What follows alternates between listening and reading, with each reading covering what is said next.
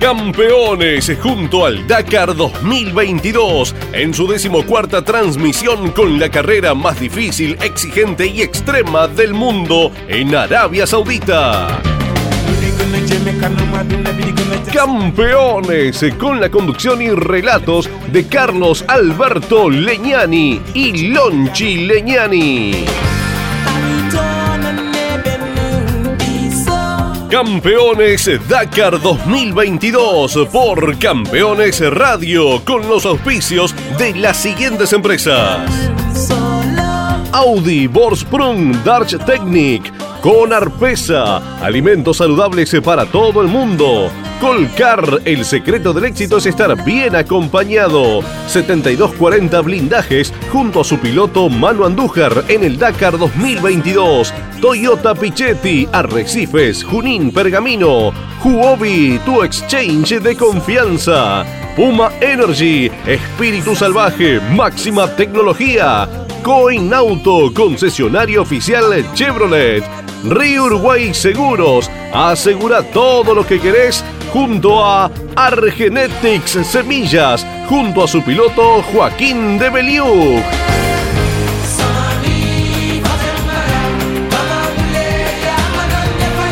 Campeones Dakar 2022. Llevamos la pasión a tus sentidos.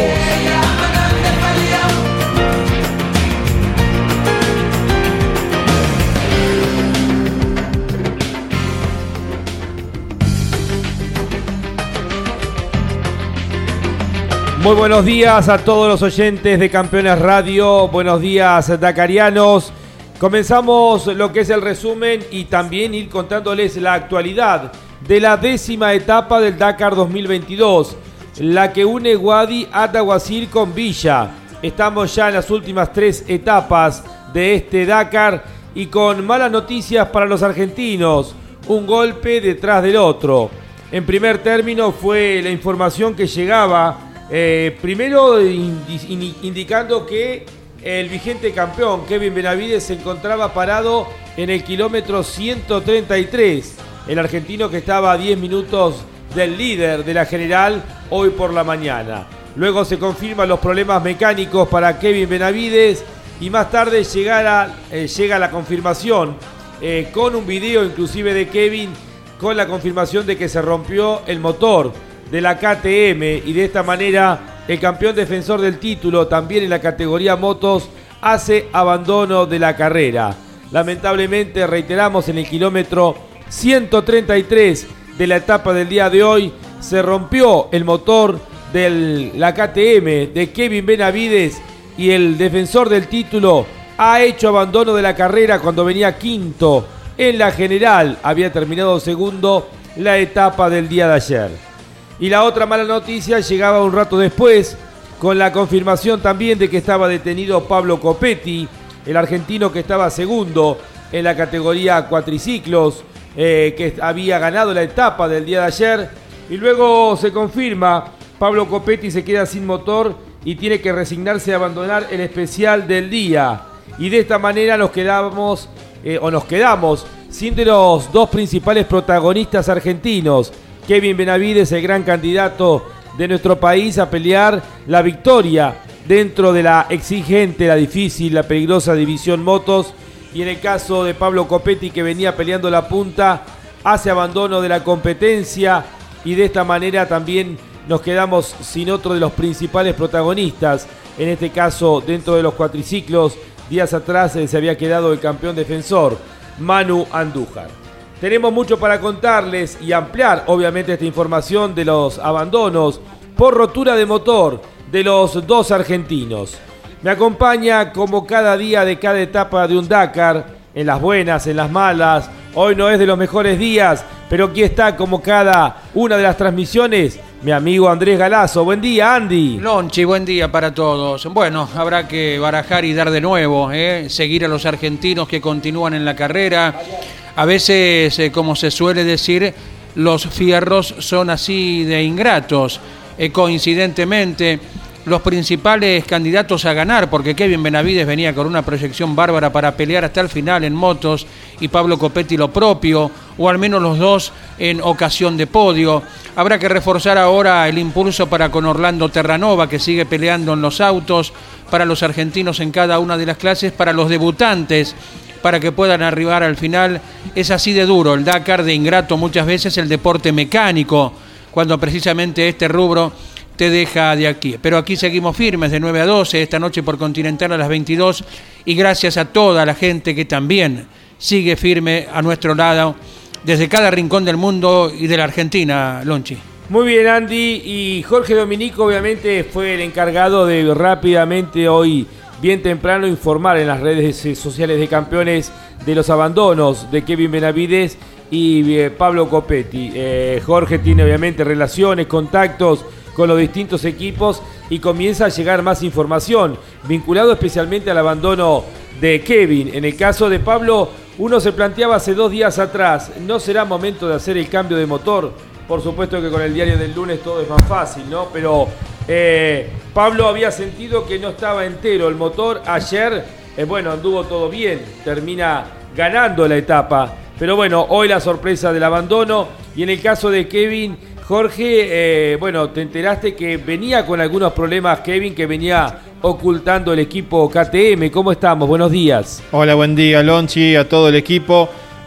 Había, a ver, una, una, sensación de que no todo estaba al 100%, eh, pero es algo que naturalmente luego no trasciende, son cuestiones de estrategia y que uno después va recopilando, dialogando con diferentes actores y va recogiendo esas sensaciones que, se van compartiendo después en el campamento. Eh, de que algo no estaba al 100%, aunque nadie tenía claro qué podía hacer. Eh, allí está uno de los resultados, es una moto que mm, algunos, los otros equipos principalmente, por ejemplo Honda, que hoy eh, goza de una fiabilidad que años atrás no tenía, eh, decía particularmente la apuesta de KTM con pocas carreras y pruebas en el año, con una moto nueva, tal vez termine afectando a otros elementos que ya que eran confiables. Esto queda por analizar, la moto tendrá que llegar al campamento, acaso lo podrá confirmar Marcelo Carvallal si ya el helicóptero la dejó junto al equipo para que KTM pueda comenzar a analizar todos esos detalles. En instantes hacemos la presentación formal del equipo campeones en esta transmisión del Dakar 2022, pero nos vamos ya al campamento en Villa para escuchar a nuestro enviado especial, Marcelo Carballar. Marcelo, buenos días, malas noticias para los argentinos. ¿Cómo estás? Un abrazo grande. Bien, pésimas noticias. Este, sí, acaba de llegar recién Kevin y, el, y, Copetti, los dos juntos en el mismo auto, los va a buscar el papá de Kevin. Eh, acabamos de verlo, Copetti lloraba, tenía como un chico totalmente destrozado, y Kevin yo creo que ya no le quedaban lágrimas, tenía los ojos este, rojos de llorar. Eh, la decepción, la decepción de todos en este campamento este, es terrible, teníamos esperanza, este, sabíamos que la etapa de hoy era bisagra, pero no, no esperábamos que fuera eh, la atrás para el lado que, que, salió, ¿no? el lado opuesto al que esperábamos todo. Eh, hoy a la mañana hablábamos antes de salir con Kevin, que estuvimos con él dos minutos, y mm, estaba muy foco, estaba muy focalizado. Él sabía que tenía una buena posición de largada, sabía que tenía que acelerar. Eh, y nada, todo se terminó en el kilómetro 33. Copetti ayer felicitando a su mecánico, agradecido con el trabajo y hoy el motor a los dos nos dejó nos dejó a ellos sin la sin la chance y a nosotros sin alegría o sea que nada un día de velorio te diría eh, mm, eh, Marcelo, obviamente que la exigencia de la carrera comienza ya a cobrarse eh, víctimas, especialmente con el tema motores y lo que han sido todo el recorrido hasta aquí del Dakar, ¿no? Sí, también es verdad que, a ver, sí, es lógico lo que tú dices, es totalmente lógico. Ayer fue una etapa corta, fue una etapa simple. Vienen de una etapa larga, así después del Red Day, donde los equipos oficiales cambian todo, o sea que de vuelta, eh, es como una etapa 3, diría, para, para, para Kevin. Eh, lo mismo podría pasar para Copetti, evidentemente no estaba para ellos. Eh, no es que les pasó en la etapa 6 como le pasó a Kevin cuando se le rompió el motor de la Honda, que era la última etapa antes de llegar al, al descanso, que sabía que iban a poner todo nuevo. Ahora que le rompen la tercera etapa, después de una etapa como la de ayer, que fue definida por los varios pilotos, una etapa eh, tranquila, sin sorpresa, rápida. Lo de Kevin sorprende más que lo de que lo de Copetti, ¿no? Por un tema de presupuesto, un tema de tamaño de equipo, por un tema de expectativa, ¿no? Eh, correcto. Eh, bueno, Marcelo, ¿y qué nos podés contar en general eh, el, el, pantallazo de cómo viene la carrera en cada una de las categorías? este año Moto está dando una cosa de loco. Pensá que Adrian Van Beren con Yamaha, único equipo sin estrategia porque no tiene pilotos, los pilotos que tenía están afuera de competencia, un equipo que se retira del Dakar, que el rumor que hay es que Yamaha se retira del Dakar, es su último año, eso lo basta ver su campamento y la debilidad que tiene su, su propuesta, digamos, de campamento. Una moto con que era la misma el año pasado con algunas mejoras y Adrian Van Beren está liderando. Ya eso te da una idea de que ha sido un Dakar donde la navegación definió más que los presupuestos de equipo, eh, la, digamos, lo que le pasó a Kevin y a Luciano en la primera etapa es ridículo, es pensar que ellos pierden todas las chances en la primera etapa, no dejaron de empujar, también eso Hoy decía Luciano que él cree que lo hizo mejor piloto lo que pasó y al mismo tiempo seguramente a lo llevó a acelerar al límite, al límite todo el tiempo y vino y vino como vino, ¿no? Llegando a estar tercero, eh, donde una error de navegación te pasa al quinto puesto o te pasa al segundo.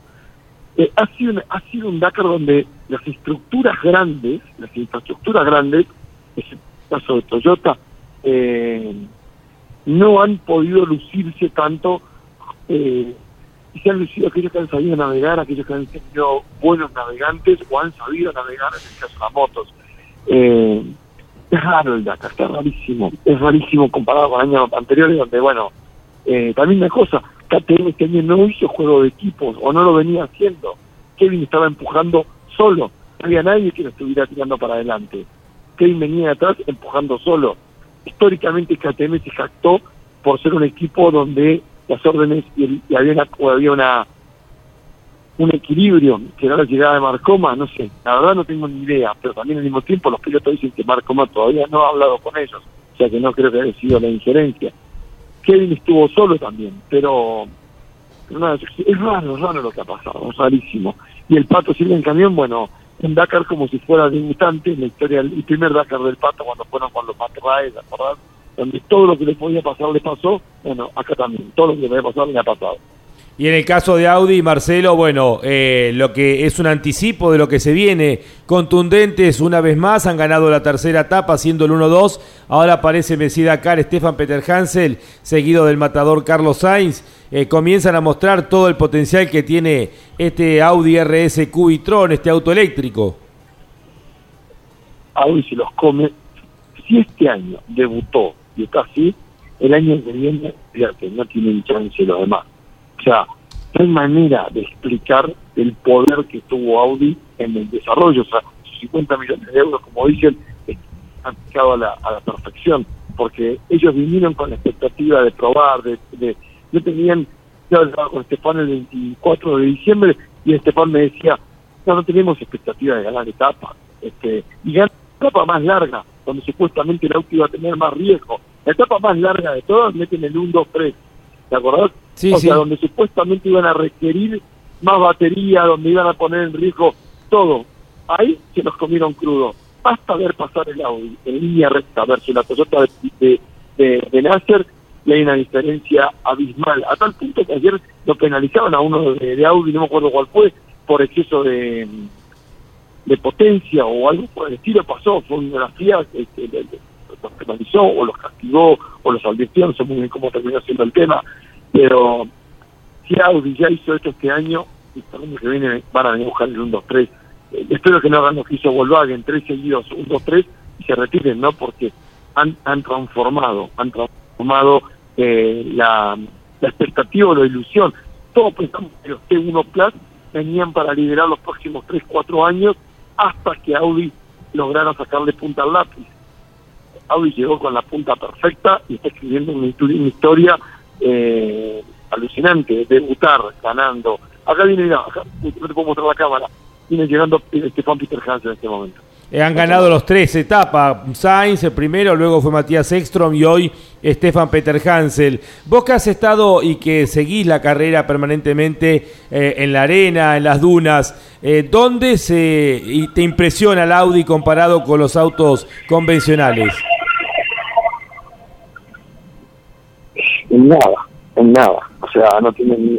O nada. O sea, todo lo que no tienen de ruido lo tienen de impresionante cuando atacan la luna, cuando le pegan a la luna, porque vienen con una potencia que eh, tiran más arena que los, que los Toyota. Eh, lo que, o sea, es impresionante. Aparte, es un plato volador. Vos lo ves venir en acción y, llama la atención, llama la atención por todos lados. O la, manera de manejar de, de Sainz hace que le venga pegando a todo. Cada vez que aceleran en línea recta. Cuando viste que llegas a la punta de la luna, que empiezan a acelerar y a meter cambio a los Toyota que, y que sentís su explosión, bueno, el audio hace como si fuera un Scalectric, eh, pero el triple velocidad. O sea, no, es manera de... Tus ojos mismos, nosotros que sacamos fotos, la velocidad de la cámara en un Audi te queda movida, en una Toyota te queda en foco perfecto. Cuando aceleran, ahí te das una idea de la velocidad. Y acá viene entrando Peter Hansel y Orly Terranova. Así pasó Carlos Sainz, que viene llegando. Te digo, nada, es, es, impresionante. la, aceleración de abajo del auto eléctrico, digamos. ¿Cómo? La aceleración que tiene de abajo el auto eléctrico. Sí, pero ¿cómo la llevan a la arena? Porque te sorprende que no se... O, o hay algún sistema de control de tracción que, tengo que preguntar, no se entierran, no van para abajo. O sea, no se van para abajo. Porque vos decís, acelerás en auto eléctrico y, te podrías quedar en la arena eh, estancado. No, es como que se deslizan, tienen un sistema de tracción o, o tienen, pero muy perfecto porque cuando llegan a la punta de la luna y aceleran la bajada es impresionante. Todo, mira que todo lo que estamos hablando, hablaba con Eric Goriu, que es la única persona en el mundo que tiene 43, los 43 Dakar, los 44 Dakar, y él me decía que no había visto este salto de velocidad nunca en su vida. O sea, nunca había visto este salto de, diferencia visual cuando acelera uno con el otro. Este, es verdad que ellos, casi en los primeros 100 kilómetros, vienen a ese ritmo. Ellos después tienen que administrar la batería, empiezan a, administrar, pero cuando necesitan potencia, necesitan acelerar, eh, no, no hay con qué darle. Las Toyotas han demostrado también una fidelidad y una fiabilidad alucinante. Eh, no hay con qué darle, excepto lo que le pasó. Bueno, el mismo día le pasó a Lucio y le pasó a Nasser. Eh, los dos tuvieron problemas con, con diferenciales. Bueno, Lucio quedó parado y, Nasser corrió con tracción delantera. Eh, pero fue el único problema que tuvieron en misma etapa. Pero también, eh, ayer también otra cosa hablábamos con los pilotos. Cuando se corría en Sudamérica, todos soñaban ser top 20. Todos era como una fantasía top 20, ¿ok? Era como una gran objetivo y era cualquier T1 podía ser top 20. Se terminó. Hoy lo que antes era ser top 20 y ser top 30. ¿Por qué? Porque te metieron tres Audi adelante, tres Hunter adelante y te metieron nueve Toyotas T1 Plus. O sea, los Mini del año pasado que está manejando Laia eh, parecen autos viejos, parecen como la Borgua, un auto viejo. O sea, son autos que ya los están descartando, se van a volver autos fáciles y baratos para el Gentleman Driver. ¿Por qué? Porque se terminó la historia de los primeros eh, ya hoy cualquier persona aspira a ser top 30. Eh, eh, ¿Por qué? Porque la confiabilidad de los T1 Plus y la confiabilidad de, de los es arrolladora, arrolladora. Te saluda Jorge Dominico, Marcelo. Un abrazo grande a la distancia. Eh, espero que estés bien disfrutando. No sé si estás al lado de la montaña blanca de, Cuarzo como el año pasado, en el campamento de Villa. ah, es de Cuarzo. Es, la misma montaña. Bueno, ahí está la diferencia tú y yo. Tú eres un profesional de la hostia, yo no. Eh, yo no sabía que era el Cuarzo y veo que están todos los todos los proyectores puestos alrededor para iluminarla a la noche. Sí. Están aquí gastan plata en, iluminar esta montaña blanca. Ahora de cuarzo. Es un atractivo turístico. bueno, te, te quería comentar, hablando de todas estas, estas situaciones de los autos y, las, y la confiabilidad, eh, tu comentario sobre el fenómeno de los OT3, que siguen siendo extremadamente veloces, que en la tele, desde el helicóptero, se ve la velocidad punta de los vehículos, pero tiene tantos talones de Aquiles, no solo dos, eh, tiene varios puntos débiles que terminan eh, tirando por la borda la carrera a la larga. Eh, sí, es, un proyecto, mira, es un proyecto de overdrive, ¿ok? Como todos sabemos. Pero no tiene eh, la matriz de overdrive que es sudafricana, que es este, Glen, ¿no? Eh, es un proyecto creado en Europa por europeos. Se dice que uno de los dueños del proyecto es Bill de Press con, con, con otro socio más. Es un proyecto que le falta lo que le sobra a hoy en día a Estado Racing le falta presupuesto para desarrollar el vehículo. No te olvides que ellos han corrido eh, las las bajas, que son un chiste, porque son carreras de 400 kilómetros, que estos vehículos llegan nuevos a correrlas, las corren y las terminan, pero cuando la carrera está larga, empiezan a tener problemas de confiabilidad. Y ahí es donde Canam, el, el ¿cómo se llama? El, el side by side de Canam, eh, se ha vuelto extremadamente eh, bueno, pero ¿por qué? Porque ellos tienen casi 30 autos en el año entrenando y haciendo cosas. Sí, tienen problemas. El primer Dakar solo en el motor, ¿ok? Un tema de confiabilidad en el motor, que es el motor chico del, bueno, el Audi, el Volkswagen, el app que todos conocemos en, en Argentina, ¿está? Eh, un motor que fallaba mucho. Eh, este año han tenido eh, problemas eléctricos con la central eléctrica, han tenido problemas eh, de caja de cambio, han tenido, bueno, problemas de motivación. El auto es realmente rápido, pero eh, creo que mientras que sigan teniendo tres autos, sigan teniendo solo tres pilotos, no van a poder desarrollarnos como tendrían que hacerlo. El éxito del canal es que vos tenés 20 autos y tenés 20 pilotos, y todos están desarrollando. O sea, a- a- a- em, Adam, Damsala, em, él metió este año, él me lo contaba ayer, ah, no, el, día del Red Day, me contaba que él hizo 12.000 kilómetros arriba del auto. Y todos los, todos los OT3 no llegaban a 4.000 kilómetros en todo el año. Entonces, ahí está la diferencia por la cual sigue siendo un auto muy rápido, hermoso de ver, pero eh, poco fiable, ¿no? Marcelo, lo que quieras agregar en este informe de la décima etapa que ha unido Guardia de Aguacir Villa, reiteramos para los que se van incorporando ahora a la transmisión de campeones, con el abandono por rotura de motor de dos de los principales protagonistas argentinos. Kevin Benavides lamentablemente rompió el motor allá por el kilómetro número 133 y también la rotura del motor para Pablo Copetti que venía segundo en la categoría cuatriciclos. Lo que quieras ampliar, Marcelo. No, yo simplemente lo, lo único que quiero es que el año que viene tengamos acá a, Jorgito de vuelta, el sería lo ideal, porque se aprende mucho con Jorgito. Acá lo único que puedo decir que se extrañó mucho a Jorge este año. Eh, el tema vacuna espero que temas dócil, este, pero te esperamos acá, Jorgito, en breve, ¿está? Bueno, bueno, Dios quiera que sí. ¿eh? Bueno, Marcelo querido, gracias por este informe, un fuerte abrazo y nos comunicamos más tarde. Se los quiere, muchachos. Sí, un abrazo, luego. Abrazo grande, el querido Marcelo Carballar, dándonos un informe completo eh, vinculado con los abandonos de los argentinos, Kevin Benavides y Pablo Copetti, también que habían llegado ya los primeros vehículos al campamento. Terminamos de presentarnos en sociedad, decíamos, eh, la producción general a cargo de Mariano Riviere, que nos permite lucirnos en cada emisión de Campeones y el Dakar. Recién escuchábamos a Marcelo Carballar, nuestro enviado especial a Arabia Saudita, la operación técnica, musicalización, producción a cargo de Miguel Cayetano Páez. También tenemos la información al instante en nuestras redes sociales y nuestro sitio web campeonesnet.com.ar con Iván Miori, Diego Daorden y Miki Santangelo. Estamos en las oficinas de Campeones transmitiendo para Campeones Radio, eh, debajo nuestro, un piso más abajo, la administración de Campeones, María Luisa Groto, Mirna Napolitano, Verónica Romero, Claudio Daniel Leñani, Jorge Luis Leñani, Marcos Donato, Mario Franisevic y Sandra Verón.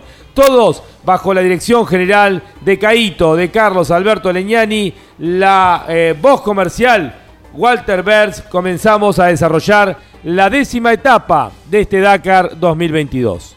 Con Arpesa, alimentos saludables para todo el mundo. 72-40 blindajes junto a su piloto Manu Andújar en el Dakar 2022. ¿Estás buscando invertir en criptomonedas? Huobi.com, tu exchange de confianza. Argenetics Semillas, una empresa argentina basada en la investigación y desarrollo de semillas híbridas de maíz, sorgo y girasol adaptados a cada región del país y el mundo. argeneticssemillas.com.ar Los entornos extremos se encuentran con una ambición sin fin. Unite a Audi mientras corremos el Rally Dakar en Arabia Saudita. Comenzamos a desarrollar la etapa en la categoría motos especial de 375 kilómetros de longitud. Decía la crónica Nacho Cornejo, era el primero en tomar la salida en el décimo especial. La primera información importante decía eh, el campeón vigente Kevin Benavides se encuentra parado en el kilómetro 133. El argentino había comenzado en el quinto lugar de la general en la etapa del día de hoy a unos 10 minutos del líder. Luego se confirmaba Kevin Benavides tiene un problema mecánico y se confirmaba la rotura del motor. Luego más adelante en el kilómetro 84, Joan Barrera Bort, con su clavícula fracturada, se colocaba la cabeza delante de su compañero de equipo, Nacho Cornejo. En el resumen, al final decía Matías Wagner, encargado de abrir pista, tras el error de navegación cometido por los pilotos de Honda, Ricky Brabeck e Ignacio Cornejo, así como el abandono de su compañero de equipo Benavides, parece haber dudado en un tramo al final del especial y sus rivales le han alcanzado. Wagner es el gran perdedor de la jornada y cae al quinto puesto en la general a 8 minutos 24. Indicaba la información, el Dakar no termina hasta que no se cruza la meta final. parafraseando aquella frase de Juan Manuel Fangio, las carreras no terminan hasta que se baja la bandera a cuadros.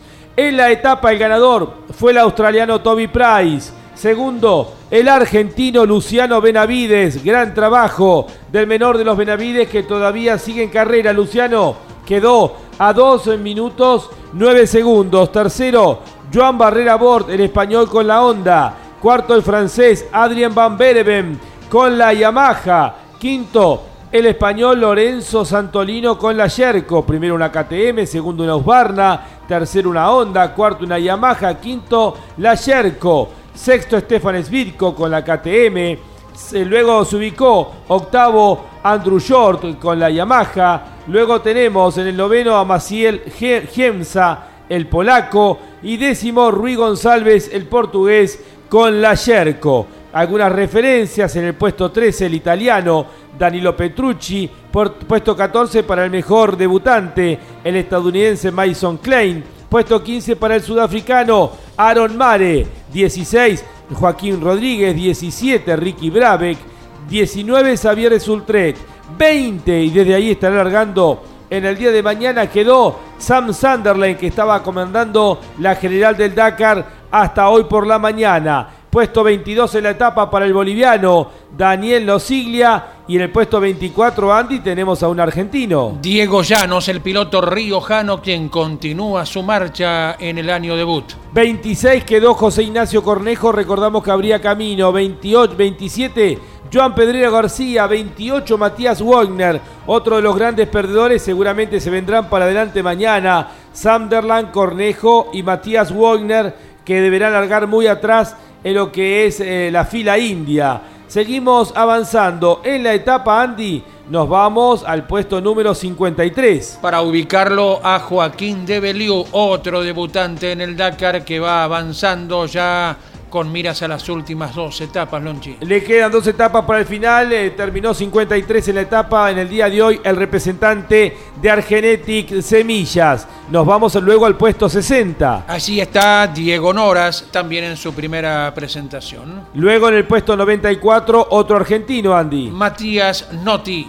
Y luego seguimos avanzando. Hay 121 eh, mm, pilotos que han terminado la etapa del día de hoy. Reiteramos, lo más importante, el abandono en el kilómetro 133 de Kevin Benavides. el campeón defensor del título que ha hecho abandono de la competencia. Jorge Dominico, ¿qué podemos analizar de esta victoria de Toby Price, el australiano? El gran trabajo de Luciano Benavides, el tercer lugar para Joan Barrera Bort, el cuarto para el nuevo líder de la general, Adrian Van Bereven, el quinto lugar de Lorenzo eh, Santolino. Y también, bueno, por otro lado, eh, destacar el retraso de principales protagonistas como es el caso de Sam Sunderland.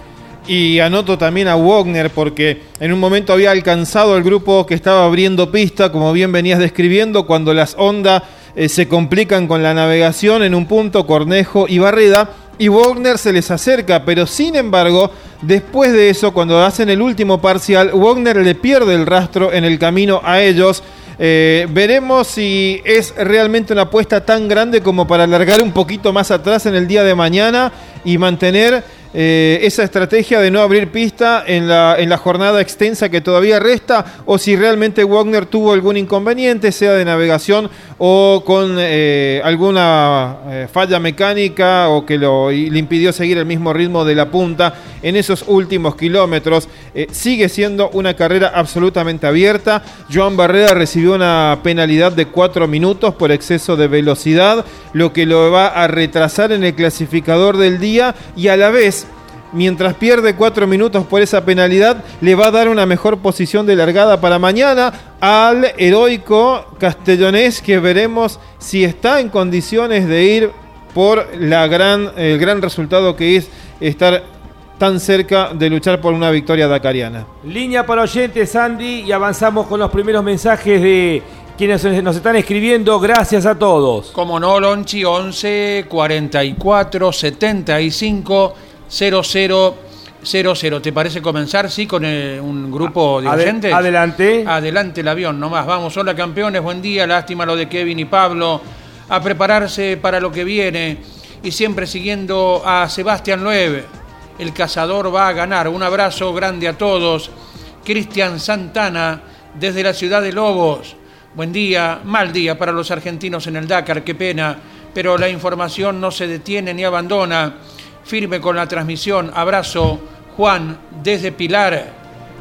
Hola, excelente transmisión. Hablaron hace algunos días acerca de los dátiles. Alguien que se alimentó con ellos, ¿verdad? En algún eh, momento, eh, algún comentario, alguna anécdota. De Jorge Dominico, la variedad de dátiles en Arabia Saudita, que cada región tiene su tamaño y sabor diferente. Correcto, bueno, eh, solo díganme la dirección que les envío desde Jerusalén.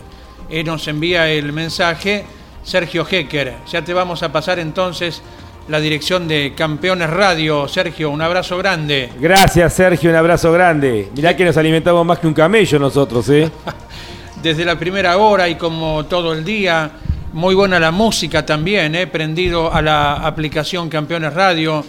Los tristes abandonos de hoy ponen más en relieve lo que fueron los triunfos de Benavides y de Andújar el año pasado escribe eh, Marcelo desde la ciudad de Villa Regina. Vamos con más. Hola equipo, una lástima los abandonos, los argentinos desde tempranito en el trabajo. Seguimos en la transmisión de campeones. Nahuel desde Luján, saludos Lonchi, chau campeones, dice. Desde el barrio de Caballito, escribe Alejandro. Sabemos que los fierros son así, se rompen y la categoría más dura del mundo no podía ser la excepción, más yendo en la punta y buscando la carrera. Ahora al alentar al resto de los pilotos argentinos, a los que están adelante y también a aquellos que la van peleando en la retaguardia. Un abrazo nos envía Alejandro de Caballito, es recíproco para todos los oyentes de Campeones Radio que se comunican al 11 44 75 00 00. Ya seguiremos con muchos más. La caravana del Dakar ha llegado a Villa, eh, que será la casa de justamente el Dakar por esta noche y mañana. Villa tiene unos 200.000 habitantes, está a 1.200 metros sobre el nivel del mar. Está localizado a ambos lados del Valle Villa, que es el valle más largo de la península arábiga. El área de Villa es una importante zona agrícola con abundante agua. Hay alrededor de 3 millones de árboles de palmeras junto a otros árboles frutales que proveen a, eh, de frutos no solo a Villa, sino también a otras ciudades vecinas. Jorge Dominico, ¿qué me podés contar justamente de esta ciudad que va a recibir por espacio de 12 jornadas al Dakar? No solamente los ríos, sino que están bien aprovechados con eh, una enorme represa que es punto turístico y la otra la que hablábamos con Marcelo Carballar, que él eh, miraba sorprendido porque había tantas luces alrededor de, de, una montaña que estaba al lado del campamento.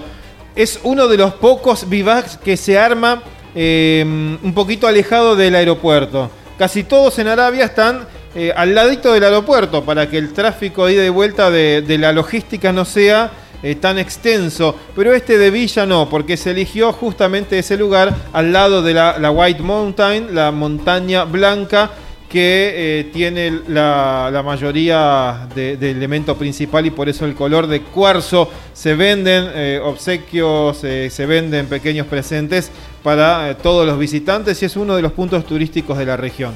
Muy bien, avanzamos ahora con la categoría cuatriciclos. Decía la información, solo quedan nueve para comenzar la etapa. A medida que avanzan las etapas se va reduciendo el número de cuatriciclos y son nueve los que toman la salida en el especial de hoy.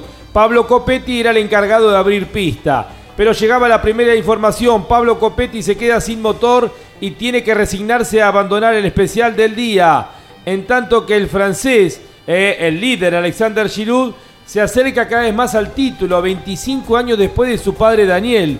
En 1997, después me vas a contar la, la historia acerca de Daniel Giroud, Jorge. Eh, decía la información, después de Pablo Copetti, hoy le llega el turno de abandonar a Vincent Padroná, que tiene que tirar la toalla por razones mecánicas. Las novedades vinculadas a la categoría cuatriciclos. En la etapa del día de hoy, la victoria se fue para Brasil una vez más. Marcelo Medeiros ha ganado la etapa del día de hoy y de esta manera le ha dado a Brasil lo que es su tercera victoria en esta etapa, en este Dakar. 4 horas 11 minutos 4 segundos. Segundo el polaco Kamil Wisniewski a 2 minutos 25 segundos. Tercero el líder de la general Alexander Giroud, el francés, a 6 minutos 44 segundos. Cuarto el mejor argentino que queda en carrera, Francisco Moreno haciendo su debut en el Dakar. Está en la etapa del día de hoy a 8 minutos 30 segundos. Quinto Snedek Tuma, el checo, a 31 minutos 8 segundos. Por el kilómetro 327 han hecho su último paso. A una puerta del final está Nicolás eh, Robledo Serna, el colombiano. Y también, Andy, tenemos al argentino. A Carlos Alejandro Versa esperamos el inminente arribo del chaqueño. Son los eh, siete cuatriciclos que siguen en carrera, reiteramos. Había largado nueve en el día de hoy. Se confirmó el abandono de Pablo Copetti al comienzo del especial, cuando venía segundo en la etapa. eh, y de esta manera Pablo, que estaba segundo en la general, ha hecho abandono de la competencia. Y un poco más adelante, el francés Vincent Padroná. ¿Qué podemos analizar, Jorge Dominico, de la etapa del día de hoy? Marcelo Medeiros acelerando todo, eh, no tiene nada que perder. eh, y bueno, y Alexander Chudut ya camino definitivamente a la victoria. Ya el principal escollo que podría haber tenido, eh, el único que podía presionar eh, para que acelerase el motor y lo exigiera también para ir eh, los dos por el mismo camino de cornisa que era mantener eh, ese impulsor hasta el final. Eh, Copetti ya lo tenía que hacer porque estaba en la situación de descontar terreno, pero él quería obligarle a Giroud a correr el mismo riesgo. Pero a partir de ese momento en que se terminaron las ilusiones del argentino, automáticamente eh, se multiplican las posibilidades de Giroud porque tiene una ventaja muy tranquilizadora con quienes le persiguen Kamil Wisniewski y en posición de podio, sensacional, Francisco Moreno. Escuchamos ahora a Orly Terranova, el argentino, el mendocino, que viene haciendo un gran trabajo en la categoría autos, con un balance de la etapa del día de ayer y sus expectativas para la etapa del día de hoy. Bueno, un día lindo para, para- como una etapa de transición. La verdad que en lo personal no, no- no me sentí rápido. Me parece que fui cuidando mucho el neumático trasero y, y se siente, ¿no? Te meten un segundo por curva y como te decía, es como que tenía la, la mentalidad de la rueda chica y de- del mini, que atrás era nervioso y, y pinchaba fácil y este auto no, este auto se mete y dobla aún en la arena y cuando venís muy rápido. Así que bueno, al final empecé a empujar. tuvimos un pinchazo lento adelante, tuvimos que parar a cambiar y, nos costó encontrar un punto que estaba a la izquierda, nos fuimos muy a la derecha y ahí es cuando arrancamos el, el capot que tuvimos que bueno, frenar a sacarlo. Ahí tratar de ir a buen ritmo, no pararse y que el auto llegue entero, ¿no? Queda mucho todavía, así que estar atentos por uno y también esperar que, el LACAR eh, le pase factura a los otros.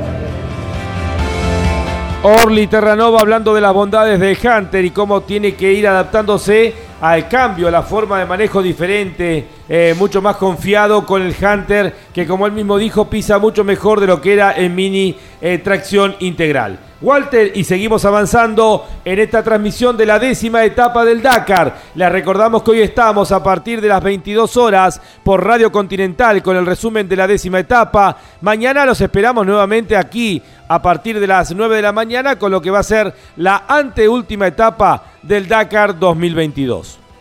Audi RS Quitron, un electrizante laboratorio de pruebas de altas tecnologías en la carrera más dura del planeta. Río Uruguay Seguros, asegura todo lo que querés.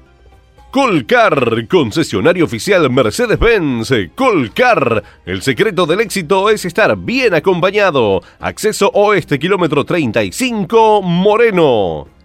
Argenetics Semillas, una empresa argentina basada en la investigación y desarrollo de semillas híbridas de maíz, sorgo y girasol, adaptados a cada región del país y el mundo. argeneticssemillas.com.ar Toyota Pichetti, más de 25 años en el país, con venta, postventa, con la mejor atención y precios. Toyota Pichetti, Arrecifes, Junín y Pergamino. Visite nuestro showroom y sorpréndase. Toyota Pichetti.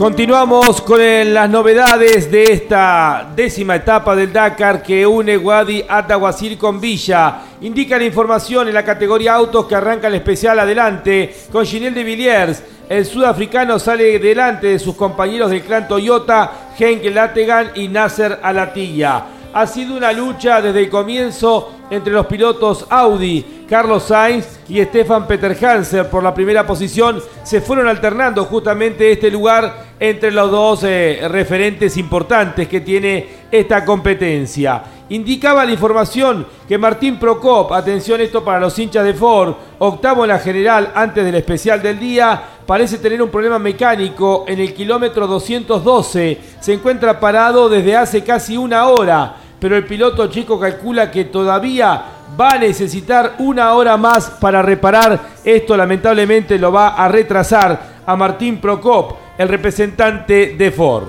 Ahora sí, clasificamos la etapa. Nueva victoria para el Audi RSQ y Tron. Tercera victoria sobre 10 etapas en el año de su debut y han ganado los tres pilotos. Primero fue Carlos Sainz, luego fue Matías Ekstrom y ahora es el turno de Stefan Peter Hansel. Stefan Peter Hansel Messi Dakar con el Audi ARS Q y Tron, el auto eléctrico, ganó la etapa. Dos horas 52 minutos 43 segundos. Quedó segundo Carlos Sainz, el español.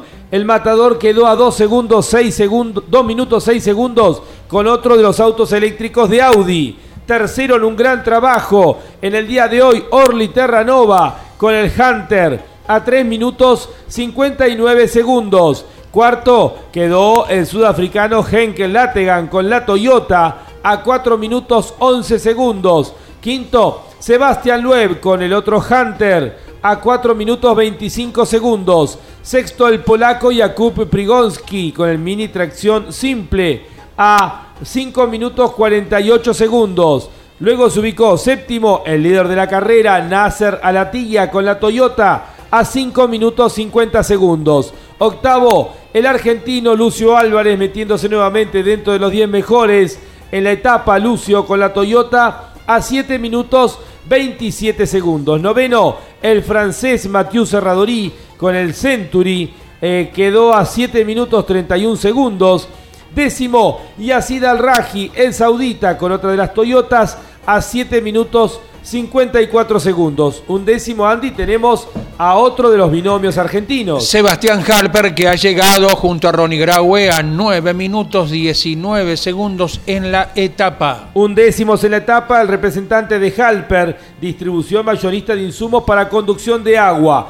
Baidota Sala, el lituano, quedó en el puesto número 12. Matías Ekstrom con el tercer Audi quedó en el puesto 13 de la etapa. Garland Gigerit con el Thunder eh, propulsado hidrógeno, quedó 14 en la etapa. Giniel de Villiers, que abría el camino, perdió mucho.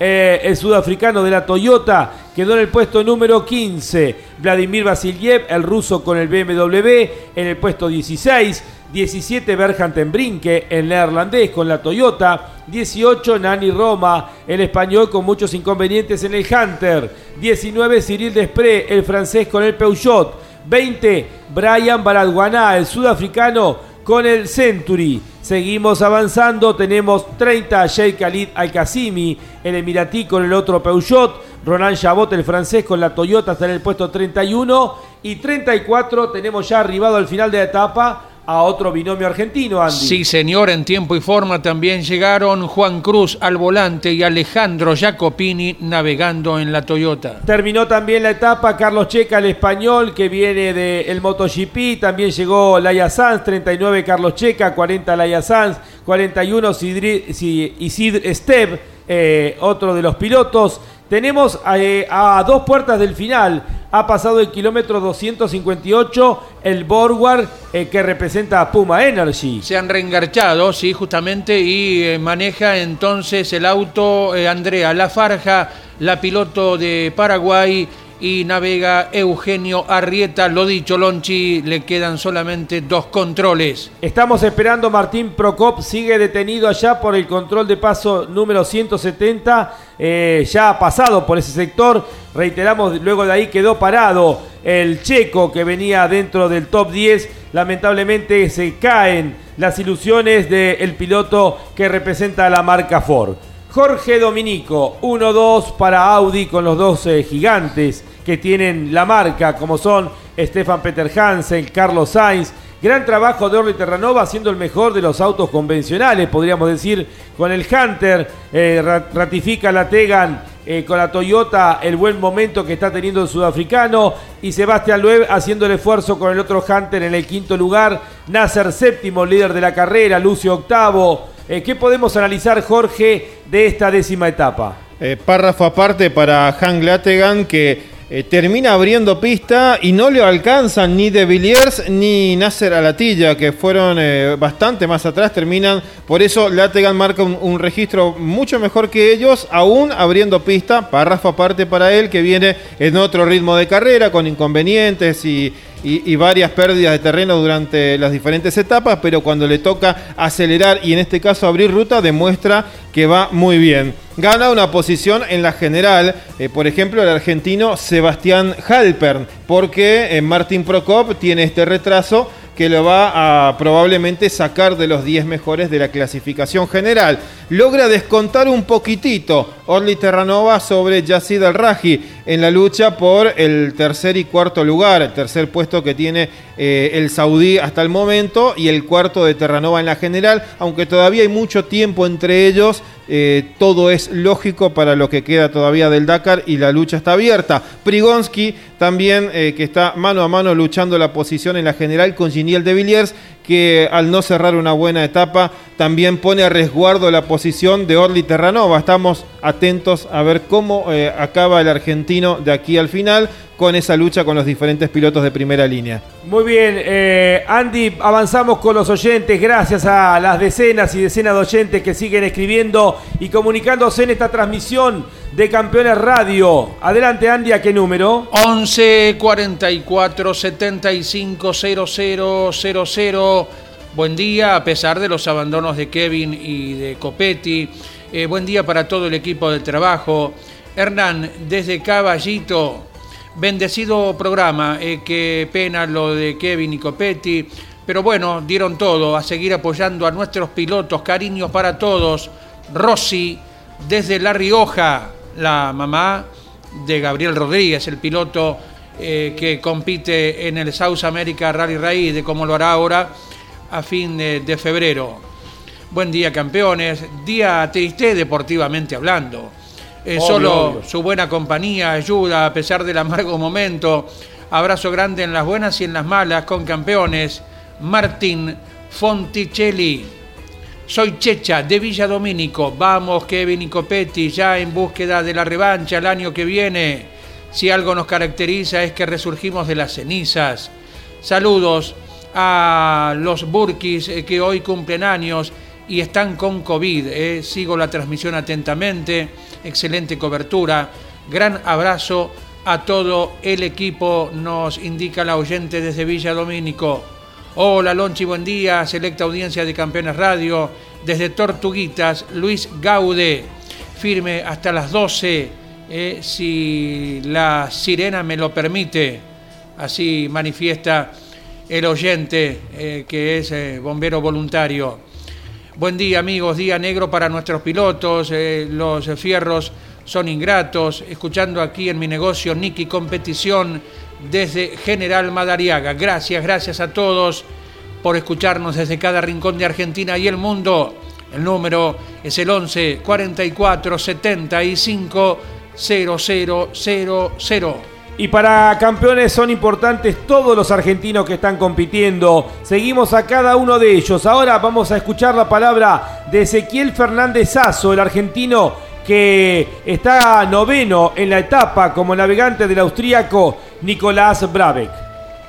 O Nicolás Brabeck. Eh, mira, fue una etapa muy linda, la verdad que fluimos muy bien. Una etapa linda de paisaje, linda de, navegación, con mucha navegación. Eh, muchas piedras al principio, unas lindas dunas donde pasamos muy bien. Eh, después unos platós muy lindos, muy abiertos, muy rápidos. También fuimos muy bien ahí, entre cañones, valles, la verdad que maravilloso paisaje y navegación pura. Eh, fuimos, fuimos muy bien, la verdad, hasta el final de otras dunas difíciles de cruzar, pero la verdad que una muy linda etapa. Así que ahora con la cabeza puesta en las últimas tres y mañana hay dos etapas, mañana una etapa compleja de 400 casi y, la, la anteúltima eh, también una etapa de casi 400 kilómetros, así que tenemos dos etapas fuertes de mucha concentración, eh, pero nada, estamos muy felices, la verdad que muy contentos de haber llegado acá, vimos muchos autos en el camino, muchos autos rotos, así que eh, eh, el estar acá es, eh, es un montón, es un montón, estamos muy contentos, así que gracias por, por, por seguirnos y por la compañía desde lejos, un abrazo a toda la gente de campeones, que estén muy bien y con mucha fe para lo que viene, abrazo enorme. Toda la suerte del mundo para Ezequiel Fernández Sazo, campeones apoyando y siguiendo a todos los argentinos, en este caso quien reside en Chile y que está como navegante de Nicolás Brabeck, Ezequiel Fernández Sazo intenta seguir avanzando en lo que es el Dakar 2022. Nos metemos ahora en la categoría eh, T3, nuevo triunfo para el jovencito de Estados Unidos, Seth Quintero ha conseguido su novena victoria en etapas y de esta manera lleva a 10 los triunfos de Estados Unidos, de los cuales 9 ha conseguido él. Este chico de 19 años con el OT3 ganó la etapa, 3 horas 22 minutos 11 segundos su tiempo. Segundo, Cristina Gutiérrez, la española, a 2 minutos 22 segundos. No le puede seguir el ritmo a Seth Quintero, Cristina Gutiérrez. Tercero, uno de los protagonistas de la general, el sueco Sebastian Eriksson, a 9 minutos 45 segundos. La buena noticia, Andy, para nosotros es que cuarto, hasta el momento, faltan llegar algunos competidores más. Hay un binomio en el que donde hay un argentino, el inglés Thomas Bell es quien maneja este vehículo. Y el mendocino Bruno Giacomi lo navega. Hasta el momento están cuartos, esperamos la llegada de Santiago Navarro el español porque estaban peleando con ellos el cuarto lugar, pero ha arribado justamente otro argentino al final de la etapa, está a 18 minutos 35 segundos y ha llegado también, eh, ha perdido mucho, veremos si es precaución o bueno, o algún inconveniente, pero lo concreto es que eh, ha perdido mucho tiempo. Se confirma el cuarto lugar para el argentino. Ahora ha llegado Santiago Navarro. Confirmamos entonces, Andy. Thomas Bell, el inglés, terminó en el cuarto lugar de la etapa a 18.35, navegado por. Bruno Giacomi. Y quinto, el español Santiago Navarro. a 19 minutos 40. Decíamos, perdió mucho, vamos a estar atentos. Francisco Chaleco López quedó a 33 minutos 40 segundos de Seth Quintero, ganador de la etapa, y ha perdido algo así como casi 24 minutos con su rival en la general, Sebastián Eriksson, el sueco. A una puerta del final está Dania Aquel, la saudí, navegado por Sergio Osito Lafuente, el uruguayo. También a una puerta del final tenemos a otro argentino, Andy. Fernando Álvarez Castellano. Representante de Conarpesa, el hispano-argentino. También Joseph Mayacé, que está a una puerta del final. Sergei Gounon, de Francia. Pavel Lebedev, de Rusia. Y Jean-Luc Pisson, otro de los franceses. Seguimos avanzando a dos puertas del final. Allá por el kilómetro 258 ha registrado su paso Camelia Liparotti, la italiana. También la alemana Annette Fischer. Luego eh, tenemos eh, más adelante, eh, tenemos ahí otra chica más que corre, ¿no? En, este, en esta categoría, otra saudí me parece, ¿no? A ver. Al-Obaidán. es Michelle Al-Obaidán. A ver, ¿cómo es? Michael ah, Al-Obaidán. Mayael, Mayael, ¿no? ¿Se sí, sí. O Michael. Mayael, Mayael. Al-Obaidán. La saudí está a dos puertas del final. Otra mujer. Es una categoría con muchas mujeres. Esta, por suerte. Y tenemos retrasado, qué lástima. En el día de hoy venían sextos en la etapa. Han pasado solamente dos puertas, el kilómetro 85, les quedan todavía seis para terminar a quienes venían haciendo un gran trabajo, el ecuatoriano Sebastián Guayasamín, navegado por... El mendocino Ricardo Torlaschi. Qué lástima, ¿alguien sabe algo? Recuperaron ahora el movimiento, pero estuvieron detenidos aproximadamente dos horas y media. Qué pena, qué pena. Bueno, ¿qué podemos decir? Otra victoria para los OT3, vuelan los prototipos, los Red Bull, cuando no tienen problemas de confiabilidad. 1-2 nuevamente para Seth Quintero, Cristina Gutiérrez, eh, Jorge Dominico, Sebastián Eriksson. Bien el sueco, eh, muy bien. Una vez más, ahí tercero, eh, bien también el inglés Thomas Bell. Eh, y el quinto lugar de Santiago Navarro. Y la duda de qué pasa con Chaleco que perdió hoy casi 34 minutos. Te escuchamos, Jorge. Eh, perdió, cedió. Eh, vamos a tener que esperar esa palabra para ver eh, cuál fue el motivo que generó semejante diferencia. Chaleco López tiene un margen, precisamente carga consigo con una posibilidad de manejar los tiempos porque la diferencia era grande todavía tiene cerca de 55 minutos de ventaja, pero eh, no deja de ser sorprendente. Fueron muchos minutos como para alguien que va cuidando, a ver si tal vez tuvo algún otro inconveniente el piloto chileno. Les recordamos que esta noche estamos a partir de las 22 horas con el resumen de la décima etapa a través de Radio Continental y Campeones Radio. Mañana transmitimos la anteúltima etapa, la undécima, el rulo Villa Villa que de, a través de Campeones Radio desde las 9 de la mañana. Escuchamos ahora al santafesino Pablo Macua, eh, que resume la novena etapa y sus expectativas para lo que viene, para quien está debutando, junto con Mauro Lípez, que ya es leyenda del Dakar, los dos santafesinos que representa a la Coinauto siguen avanzando en la categoría T4. La jornada de hoy fue una jornada muy positiva para nosotros, viene siendo toda esta segunda parte eh, del Dakar después del día de descanso, venimos eh, muy bien, venimos exprimiendo al máximo las posibilidades del, UTV que tenemos. Eh, la realidad es que la posibilidad es estar ahí en mitad de, de, tabla de la categoría y bueno, salimos 20, 24 ayer, hoy un poquito más atrás porque había pistas muy rápidas eh, y el UTV nuestro no desarrolla eh, buena velocidad final, entonces perdimos bastante por eso. Eh, pero bien, bien, muy contentos porque solucionamos el tema de la confiabilidad que tuvimos al principio, que la verdad tuvimos todos esos problemas que nos hicieron quedar muy atrás y hoy estamos a donde pensábamos que podía, podíamos estar, estar peleando ahí a mitad de, tabla con la máquina que tenemos es lo que, podemos hacer. Hoy la etapa muy linda, eh, muy muy rápida, con un poquito de dunas, pero dunas bajas, no como las de ayer, que las de ayer eran realmente muy complejas.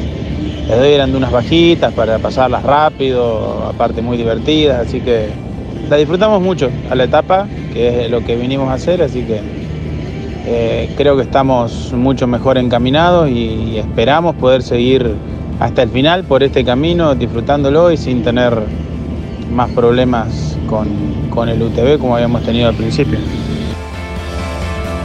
La palabra de Pablo Macua, el representante santafesino de Coinauto, junto con eh, Mauro Lípez, van avanzando.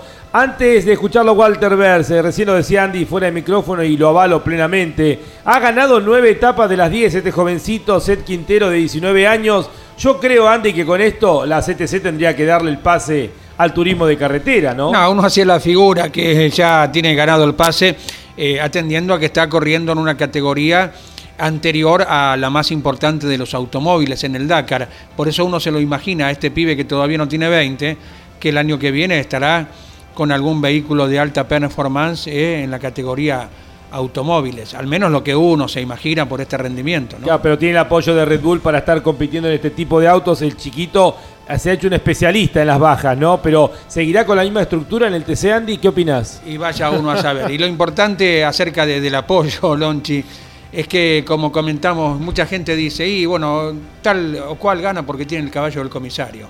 Eh, siempre hay un caballo del comisario en cualquier categoría, y si vos lo tenés, lo tenés que llevar a donde corresponde, ¿verdad? a, ganar o, a un campeonato. Eh, por algo te ganaste el caballo del comisario, y una vez que lo tenés en mano, llévalo al lugar que corresponde. Esto viene como, bueno, con la colación de eh, comentarios que siempre hay, porque bueno, uno se va enganchando. Y Hamilton gana porque tiene el Mercedes. Claro, no, o el auto que gana, no, ese está perreado. Y bueno, anda y denuncialo como corresponde, o hace que lo denuncien. Eh, siempre en nuestro automovilismo a nivel internacional siempre se piensa algo. Y volviendo un poquito a hace algunos minutos, eh, lo que no me deja de asombrar la descripción que hacía nuestro enviado acerca del navegar en las arenas del, del Audi. ¿eh? Eh, la, velocidad que tiene, que lo sorprende, dice que a él como fotógrafo les cuesta seguirlo, eso me impresionó mucho, ¿no? Sí, sí, sí. Dice, el Toyota entra en foco, en cambio el Audi me cuesta que entre en foco. Y es una descripción de la velocidad que traen los autos eléctricos, que bueno, lo hemos visto en la Fórmula E, la aceleración. Justamente una de las promociones de la Fórmula E tiene que ver con la aceleración que tiene el auto desde de cero, ¿no? Y esto es una de las particularidades que tienen este tipo de vehículos. ¿Cómo será para el próximo año ya con la evolución aún más fina del Audi? ¿Y cuál será la política de las otras marcas en virtud del rendimiento? Como bien citabas Lonchi, cada uno de los tres notables pilotos que tienen los Audi al menos se han quedado con una etapa durante este Dakar. Walter, y luego avanzamos con los oyentes que nos siguen escribiendo. ¿A qué número, Andy? 11 44 75 0000. Audi participa con el nuevo modelo Audi RS Q Tron en el Rally Dakar, la carrera más dura del automovilismo. Río Uruguay Seguros, asegura todo lo que querés. Toyota Pichetti, más de 25 años en el país, con venta, postventa, con la mejor atención y precios. Toyota Pichetti, Arrecifes, Junín y Pergamino. Visite nuestro showroom y sorpréndase. Toyota Pichetti. La mejor calidad y tecnología en combustibles está presente en la competencia más dura del mundo con su equipo Puma Energy Rally Team Puma Energy, espíritu salvaje, máxima tecnología. Colcar, concesionario oficial Mercedes-Benz. Colcar, el secreto del éxito es estar bien acompañado. Acceso oeste, kilómetro 35, Moreno. Para los que se van incorporando ahora a la transmisión de campeones en esta décima etapa, Wadi Adaguasir Villa, no tenemos buenas noticias de los argentinos. Lamentablemente han hecho abandono de la carrera por problema de motor en los dos casos. Kevin Benavides, que había sido segundo en la etapa del día ayer, de ayer, que estaba décimo, eh, perdón, que estaba quinto en la general a 10 minutos, lamentablemente Kevin rompió el motor. Lo mismo para Pablo Copetti, que había ganado la etapa del día de ayer, que estaba segundo en la general de cuatriciclos Ambos argentinos se han quedado en la etapa del día de hoy. Avanzamos Andy con algunos mensajes más de los oyentes. Gracias, gracias a todos los que nos escriben de toda la Argentina y el mundo. Hola campeones, tristeza por los abandonos de hoy, eh, pero lo mejor para los argentinos que quedan en carrera y sobre todo aguante el Jaguarete. Patricio desde Urdinarrain. Buen día campeones, aquí siguiendo las etapas finales de la carrera más difícil del mundo. Excelente transmisión. Juan Gallo desde la ciudad de Pilar. Hola, soy Hernández Avellaneda y eh, me gustaría escuchar cómo vienen los Renault, mi marca preferida en la categoría camiones, cosa que destacamos en algunos minutitos nomás. Gracias a todos, 11 44 75 0000. Ya le damos la referencia a Pascal de Bar, el neerlandés, terminó 12 en la etapa del día de hoy, es el mejor de los Renault. Eh, después tenemos, no, es el único que queda en carrera. No, Eh, porque el híbrido se, se rompió hoy eh, en una duna, hemos visto las fotos con el chasis partido. Eh, no sabemos bien si fue un golpe porque parece por la fotografía estar subiendo una duna, pero se partió. Que ese era el Renault que tenía el desarrollo del impulsor eh, eléctrico que apoyaba además al motor diésel. Muy bien, avanzamos ahora eh, con la categoría los T4, los UTV estándar. Victoria para el lituano Rokas Basiuska. Victoria para Lituania. Creo que ya tenía, sí, tenía una victoria Lituania.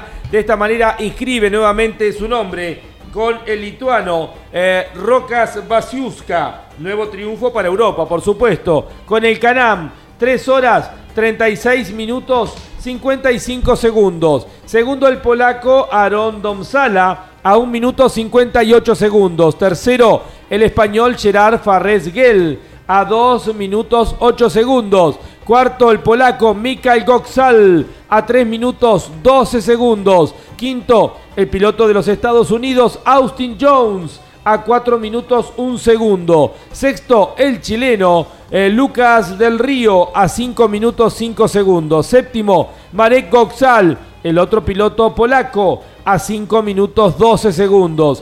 Octavo, tenemos arribado al argentino David Silandi. Sí, señor, nacido en La Pampa, residente en Neuquén, ha arribado en la etapa a 5 minutos 43. No sé si no es el mejor resultado en etapa para David Sil, que sigue creciendo. Gran trabajo en el día de hoy eh, para el piloto argentino. Noveno el brasilero Rodrigo Lupi de Oliveira a 6 minutos, un segundo. Y décimo Luis Portela Moraes, el portugués, a 7 minutos 11 segundos. A una puerta del final está la australiana Molly Taylor, ya ha pasado por el kilómetro 327. Le falta una sola puerta, al igual que a Gael Gerald.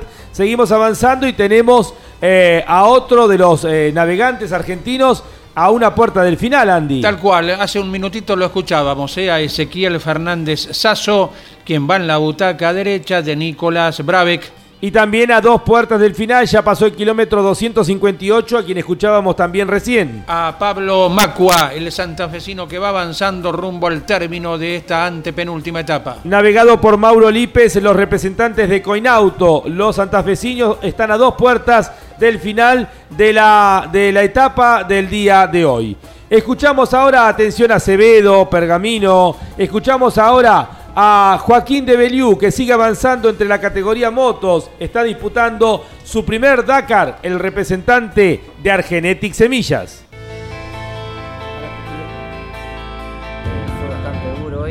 Venía muy bien, a un buen ritmo, me sentía súper cómodo y bueno, venía muy conforme con el rendimiento. Adelanté varias motos, varias, eh, bueno, hasta los cuatriciclos pude pasar, que me costó bastante porque había mucho polvo, no se veía nada.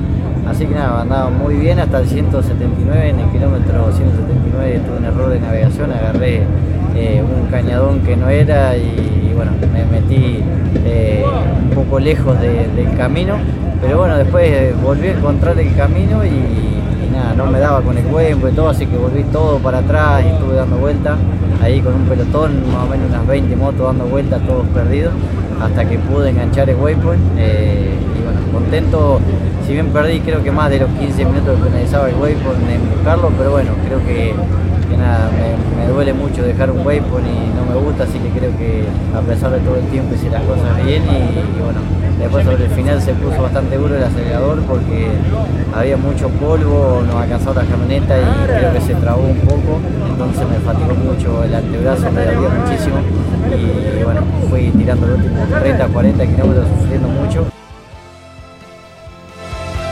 Muy bien, eh, escuchamos entonces la palabra de Joaquín de Belió, el piloto de Argenetic eh, Semillas. Eh, quiero saludar a bueno, gente que nos sigue escribiendo.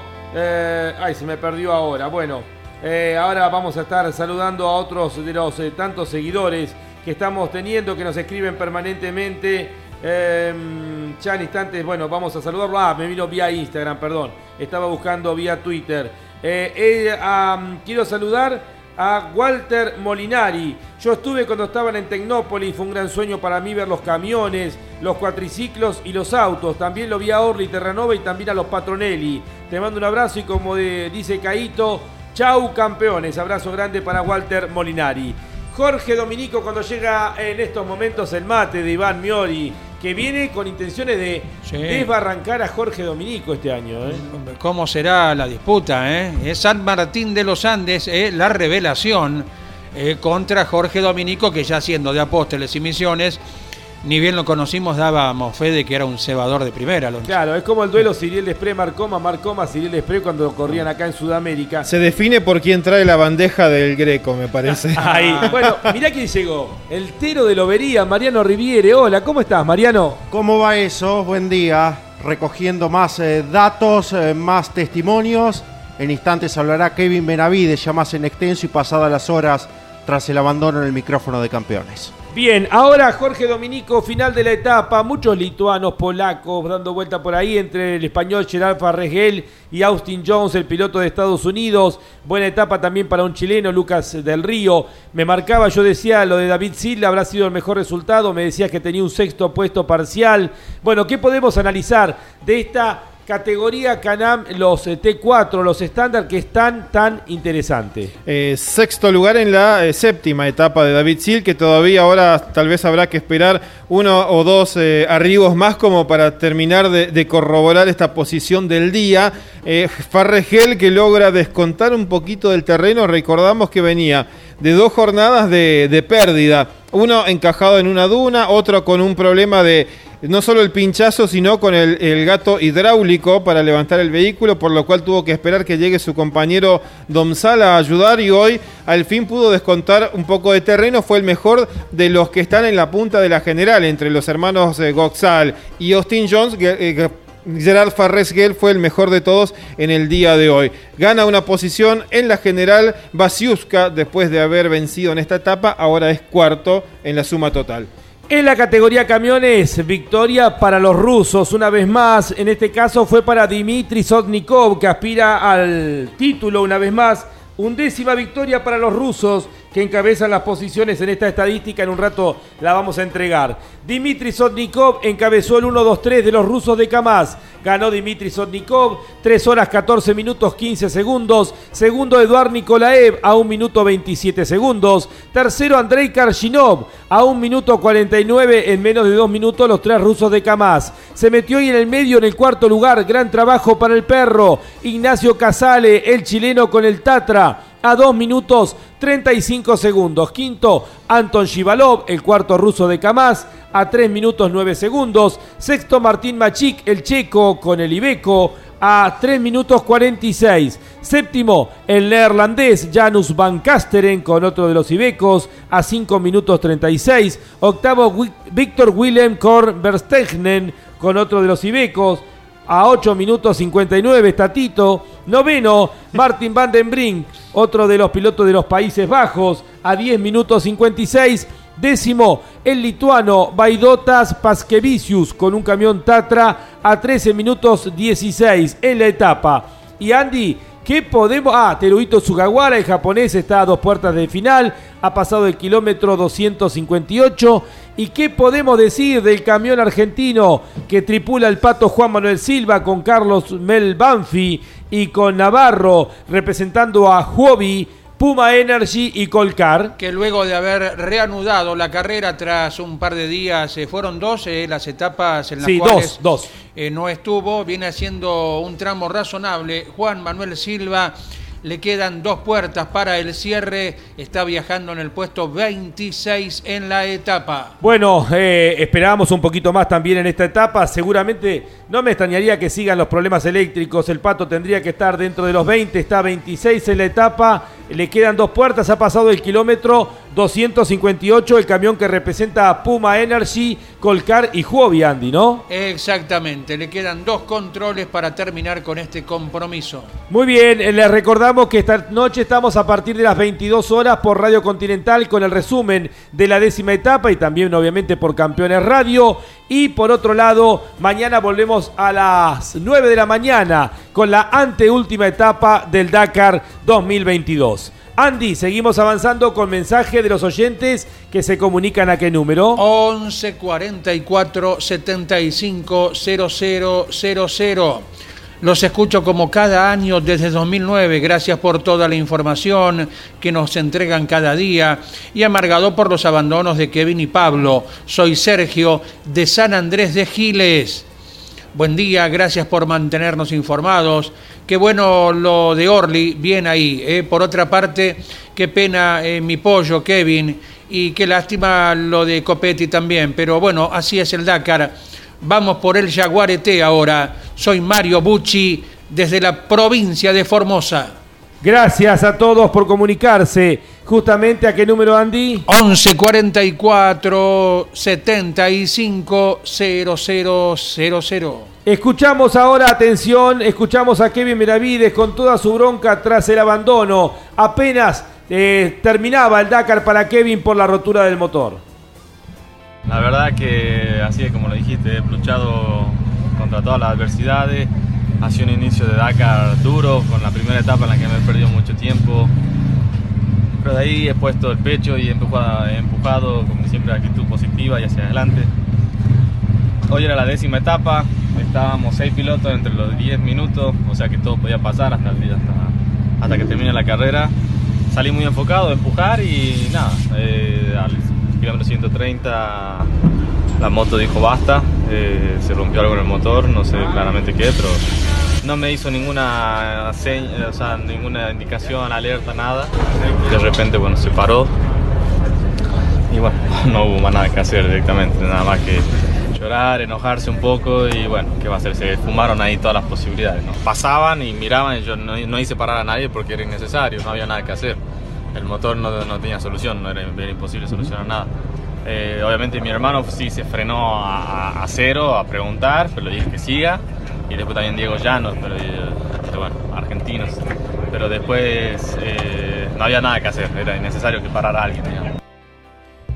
Qué lástima, toda la bronca de Kevin Benavides. Eh, lloraba, obviamente, con ni bien te abandonó la amargura de preparar todo un año, Jorge, y estar ahí dentro de los cinco que definían la carrera y que todo se derrumbe con esta rotura del motor. Pero había algún indicio, había algún, algunos síntomas en los días previos. Con, con lágrimas en los ojos cuando se veía el video del helicóptero de la organización bajando a preguntar qué estaba pasando.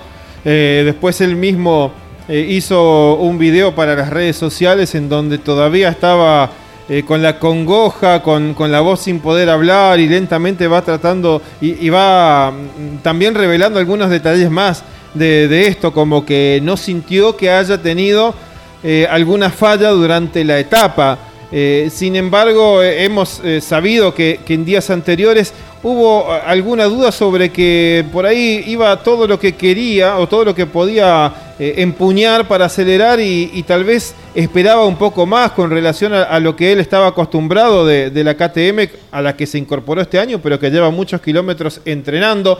Eh, no sé si hasta comparable, eh, seguramente no al, nivel de, de, Pablo Copetti cuando dijo que perdía potencia, pero como que le llamaba la atención eh, el hecho de que podría estar dando un poquito más y no parecía entregar en ese momento la KTM, pero eran pequeñas dudas, circunstancias que se dieron en los últimos días y que se fueron eh, charlando por el campamento. Nadie pensó que podía tener un desenlace así como el de hoy. Y llega el comunicado de prensa hace poquitos minutos de KTM en el que dice, eh, no sé si realmente han analizado al detalle, pero el comunicado de prensa dice, con algo de suerte pueda reengancharse como para terminar la, competencia que terminaría salvando algo de, su estadística personal, la que Kevin en los Dakar anteriores que ha participado nunca ha abandonado, ni siquiera cuando rompió el motor, porque ese día que rompió el motor lo llevaron de tiro compañeros desde la pista hasta el campamento y luego cambió el motor en el campamento, así que no, no había sido un abandono tampoco ese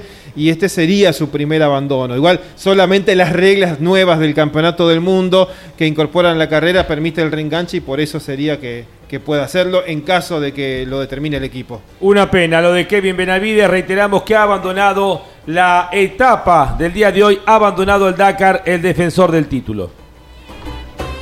Audi RS Quitron, un electrizante laboratorio de pruebas de altas tecnologías en la carrera más dura del planeta. Con Arpesa, alimentos saludables para todo el mundo.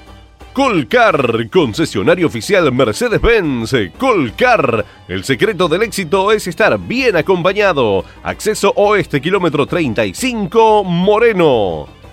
72-40 blindajes junto a su piloto Manu Andújar en el Dakar 2022. Río Uruguay Seguros, asegura todo lo que querés. Coinauto, concesionario oficial Chevrolet, marcando nuevos caminos en todas las generaciones. Coinauto, Santa Fe, Paraná. Para estar informado las 24 horas, Ingresa a www.campeones.com.ar. Una cita obligada para conocer lo que está pasando.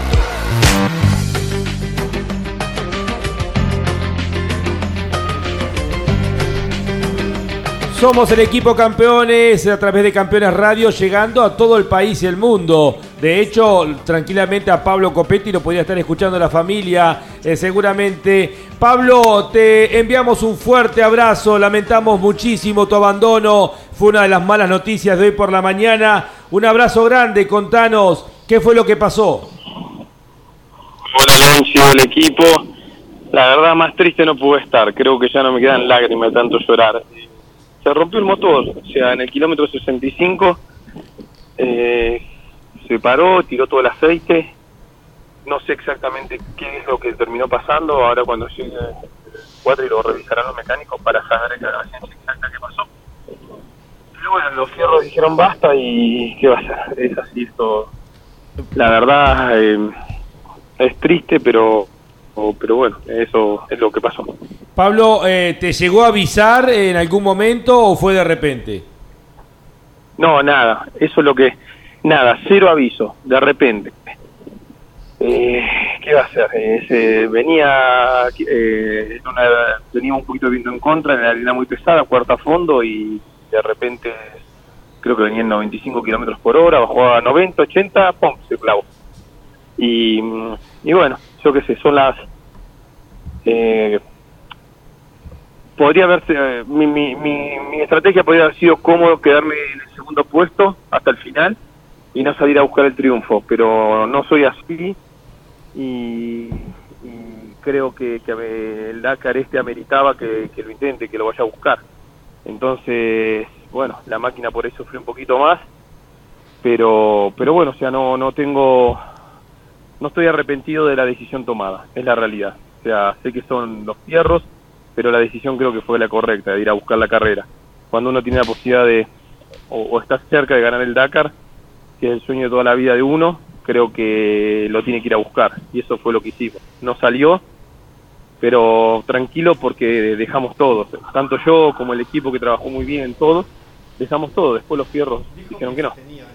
Eh, Pablo, eh, ¿lo vinculás con esa sensación que tuviste hace dos etapas atrás cuando mm, sentías que el motor no, no estaba pleno? Ayer fue anduvo todo normal, pero ¿lo vinculás a que pueda llegar a tener algo que ver con eso que te anunciaba hace un par de días atrás? Sí, eh, creería que sí, porque la verdad que cuando nosotros el día de descanso cambiamos pistón, le cambiamos la inyección, el cuerpo mariposa, todo, todo, todo nuevo. Y el cuatri, viste, durante dos días no fue el mismo. Ayer medio que se despertó eh, eh, y hoy arrancó muy bien. La realidad es que el cuatri arrancó muy bien. Yo lo tenía vista a Giroud, que había largado un metro, un, minuto atrás mío. Y y sabía que, que, que, iba a andar bien, pero bueno, no, no, se ve que esas sensaciones o esos dos días fueron un aviso de que algo estaba mal, ¿no? Eh, eh, la, también la sensación, Pablo, es que eh, vienen a, pleno, los cuatriciclos vienen muy exigidos, los motores vienen muy exigidos, pero bueno, habrá que hacer un balance, es una lástima porque estaba tan cerca la victoria este año y bueno, como pusiste en las redes sociales, a pensar después a futuro, imagino que vas a venir por la revancha el próximo año. Hoy no sé, hoy no sé, tengo que lo natural sería que sí, pero hoy no sé porque tengo muchos enojos eh, extra, extra carrera con la organización, con muchas cuestiones. No me gustó para nada, y lo veníamos charlando con Kevin, porque justo lamentablemente Kevin también se quedó y compartimos avión y helicóptero, perdón, y, el auto después, de que el, el, el roadbook tampoco me gustó, muy, muy rápido, vamos a repensar. Seguramente, naturalmente debería ser sí, pero bueno, viste que ahora con la calentura uno y la tristeza es como que siempre quiere dejar todo y ya llegaré a casa, estaré con, mi familia, Caro y las nenas y, ahí cuando esté un poco más contenido empezaría a trabajar nuevamente. Tendré que ir en 10 días a California, que era lo planificado, y sentarme con todos los sponsors y ver también cuál es cuál es la, el futuro que, planteamos. Teníamos, tenemos asegurado un Dakar más, el del 2023, eh, en Quad, y bueno, tendremos que sentar a ver qué podemos mejorar para que esto no, no nos vuelva a pasar, ¿no? O sea, capaz más pruebas, eh, no sé, algo tendremos que, ver. Eh, ¿Qué explicación le encontrás a la dureza del Dakar para los cuatriciclos? La velocidad, Lonchi, la realidad es que si vos los ves a los muchachos de moto no están ni cansados de ellos ellos ponen la moto a 160, 150, 170 y van rápido. Y nosotros con los cuatriciclos son vehículos que no están preparados para estar todo el tiempo rápido. O sea, o cuidás, que, es lo que vos podés ver entre Giroud y no sé quién estará segundo, tercero ahora, hay dos horas y media que vienen cuidando. Los que han venido, fíjate, a, acelerar han roto.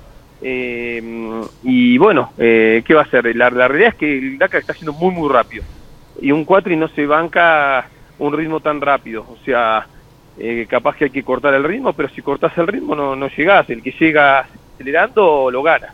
Claro, claro. Bueno, Pablo, estás en el campamento, imagino que, bueno, con toda la desazón de sentir que estaba tan cerca esta edición de, del Dakar, eh, te enviamos un fuerte abrazo. Eh, ¿Estás en línea?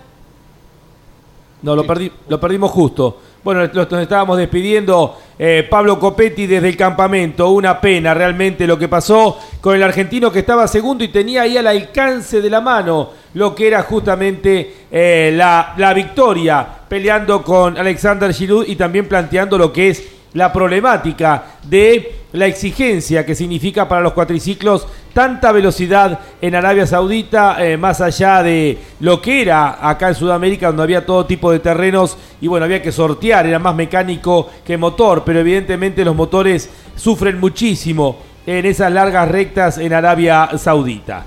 Avanzamos ahora con la categoría motos, la general, tenemos un nuevo líder, va cambiando día a día Adrian Van Bereven, el francés con la Yamaha, es el nuevo líder a dos etapas del final del Dakar. 33 horas, 27 minutos, 6 segundos su tiempo. Segundo el chileno Pablo Quintanilla con la Honda a 4 minutos 15 segundos. Tercero el inglés Sam Sunderland con la Gas Gas a 5 minutos 59 segundos. Cuarto, Joan Barrera Bort, sigue creciendo Bambán, anda mejor con la clavícula quebrada que normalmente me parece Bambán. Se le acomodan los patitos. El español está cuarto en la general a 6 minutos 47 segundos de la punta. Quinto, Matías Wagner, el austríaco, el gran perdedor del día. Estaba primero, recordamos, hoy por la mañana el austríaco con la KTM está a 8 minutos 24 segundos.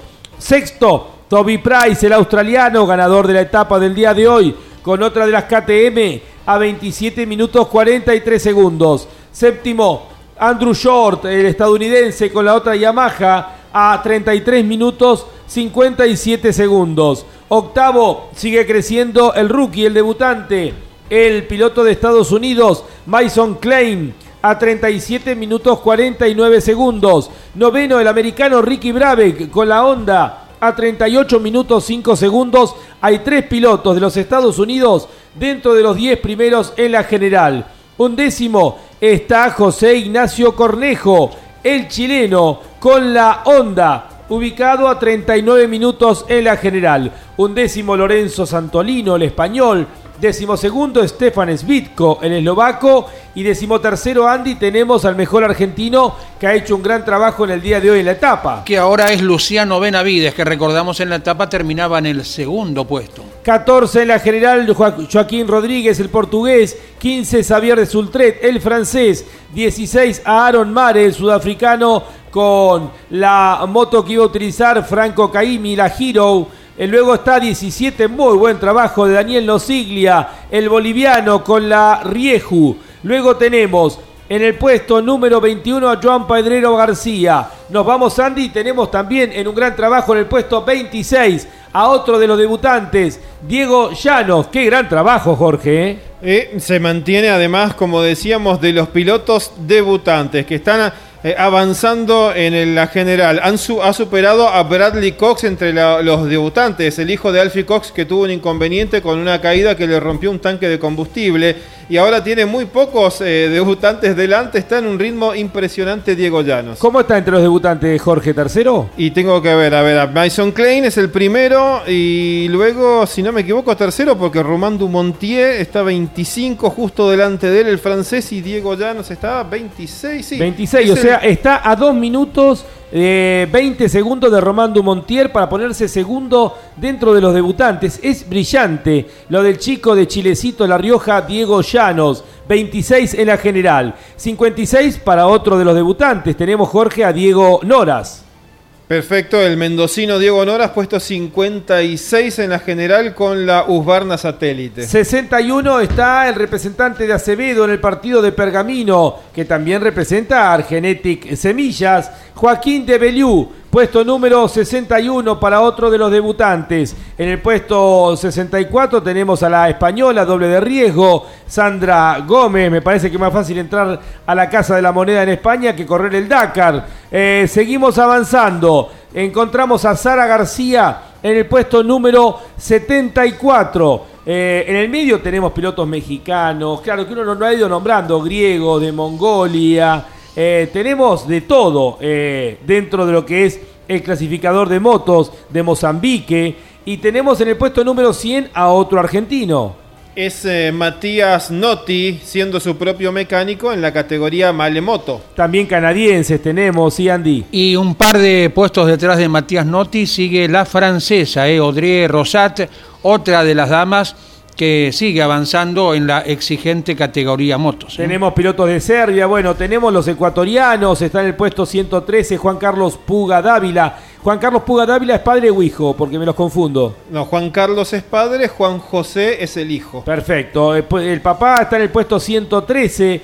Eh, tenemos, bueno, Kuwaitíes, eh, Giordano Pacheco, otro colombiano en el puesto 118. Y en el puesto 124, el último en arribar, es eh, Juan José Puga, el, el hijo, también ecuatoriano. Curiosamente, de los países de Sudamérica no hay ni peruanos ni venezolanos. Después tenemos ocho países representados en este Dakar. Kevin Benavides, reiteramos, en la gran deserción del día de hoy. Una pena, rompió el motor luego del kilómetro 128, exactamente en el kilómetro 133. Jorge Dominico, te dejo la bocha, complicado el tema, cuántos candidatos para ganar. Ayer decíamos, con Barrera Bor se conformará con, con terminar la carrera con, el, con la eh, fractura que tiene de la clavícula y está cuarto a 6 minutos 47 de la punta. Matías Wagner que ha perdido, Toby Price. Andrew Shore también que aparece ahí metido a casi 34 minutos.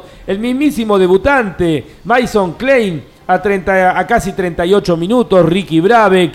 Eh, José Ignacio Cornejo a 40 minutos, Stefan Svitko, bueno, eh, y el mismo Luciano haciendo un gran trabajo a 49 minutos. Eh, te escucho, Jorge. Eh, básicamente, Joan Barreda me parece que está en una situación parecida a la que describía Pablo Copetti. Cuando uno trabaja para un sueño y lo siente cerca, eh, deja de lado un montón de otras cosas y tendrá que olvidarse porque cuánto se puede reprochar el resto de la vida no haber intentado todo en el momento en que tenía la chance de pelear por la victoria en la general. Aún con la clavícula en el estado en que está, con una moto que ha sido adaptada para Joan para que logre manejar de la mejor manera o cómodamente posible. Pero será un reproche eterno si no entrega todo lo que tiene para dar. Hay que actualizar esa clasificación general con lo...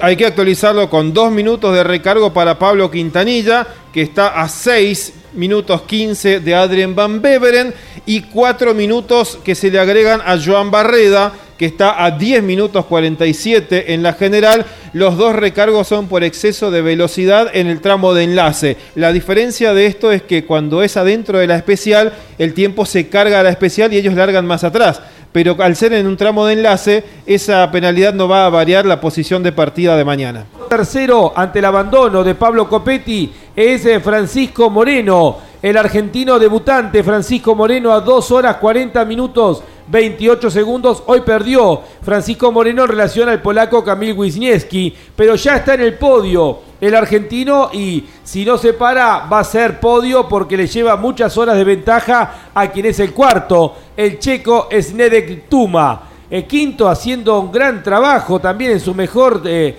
eh, mm, labor dentro de un Dakar. El Yaguareté, el de presidente Roque Sáez Carlos Alejandro Berza está quinto en la general. Sexto el brasileño Marcelo Medeiros y séptimo está el colombiano Nicolás Robledo Serna. Alexander Gidú, de pleito liquidado ahora con el abandono Jorge de Pablo Copetti y para nosotros la expectativa de Francisco Mareno, eh, que en el año de su debut, y esto creo que va a servir como motivación para muchos chicos que corren en cuatriciclos o también de la región, al ver el podio de Francisco Moreno el año de su debut y también lo de Yaguareté Versa, que él mismo atiende su cuatriciclo.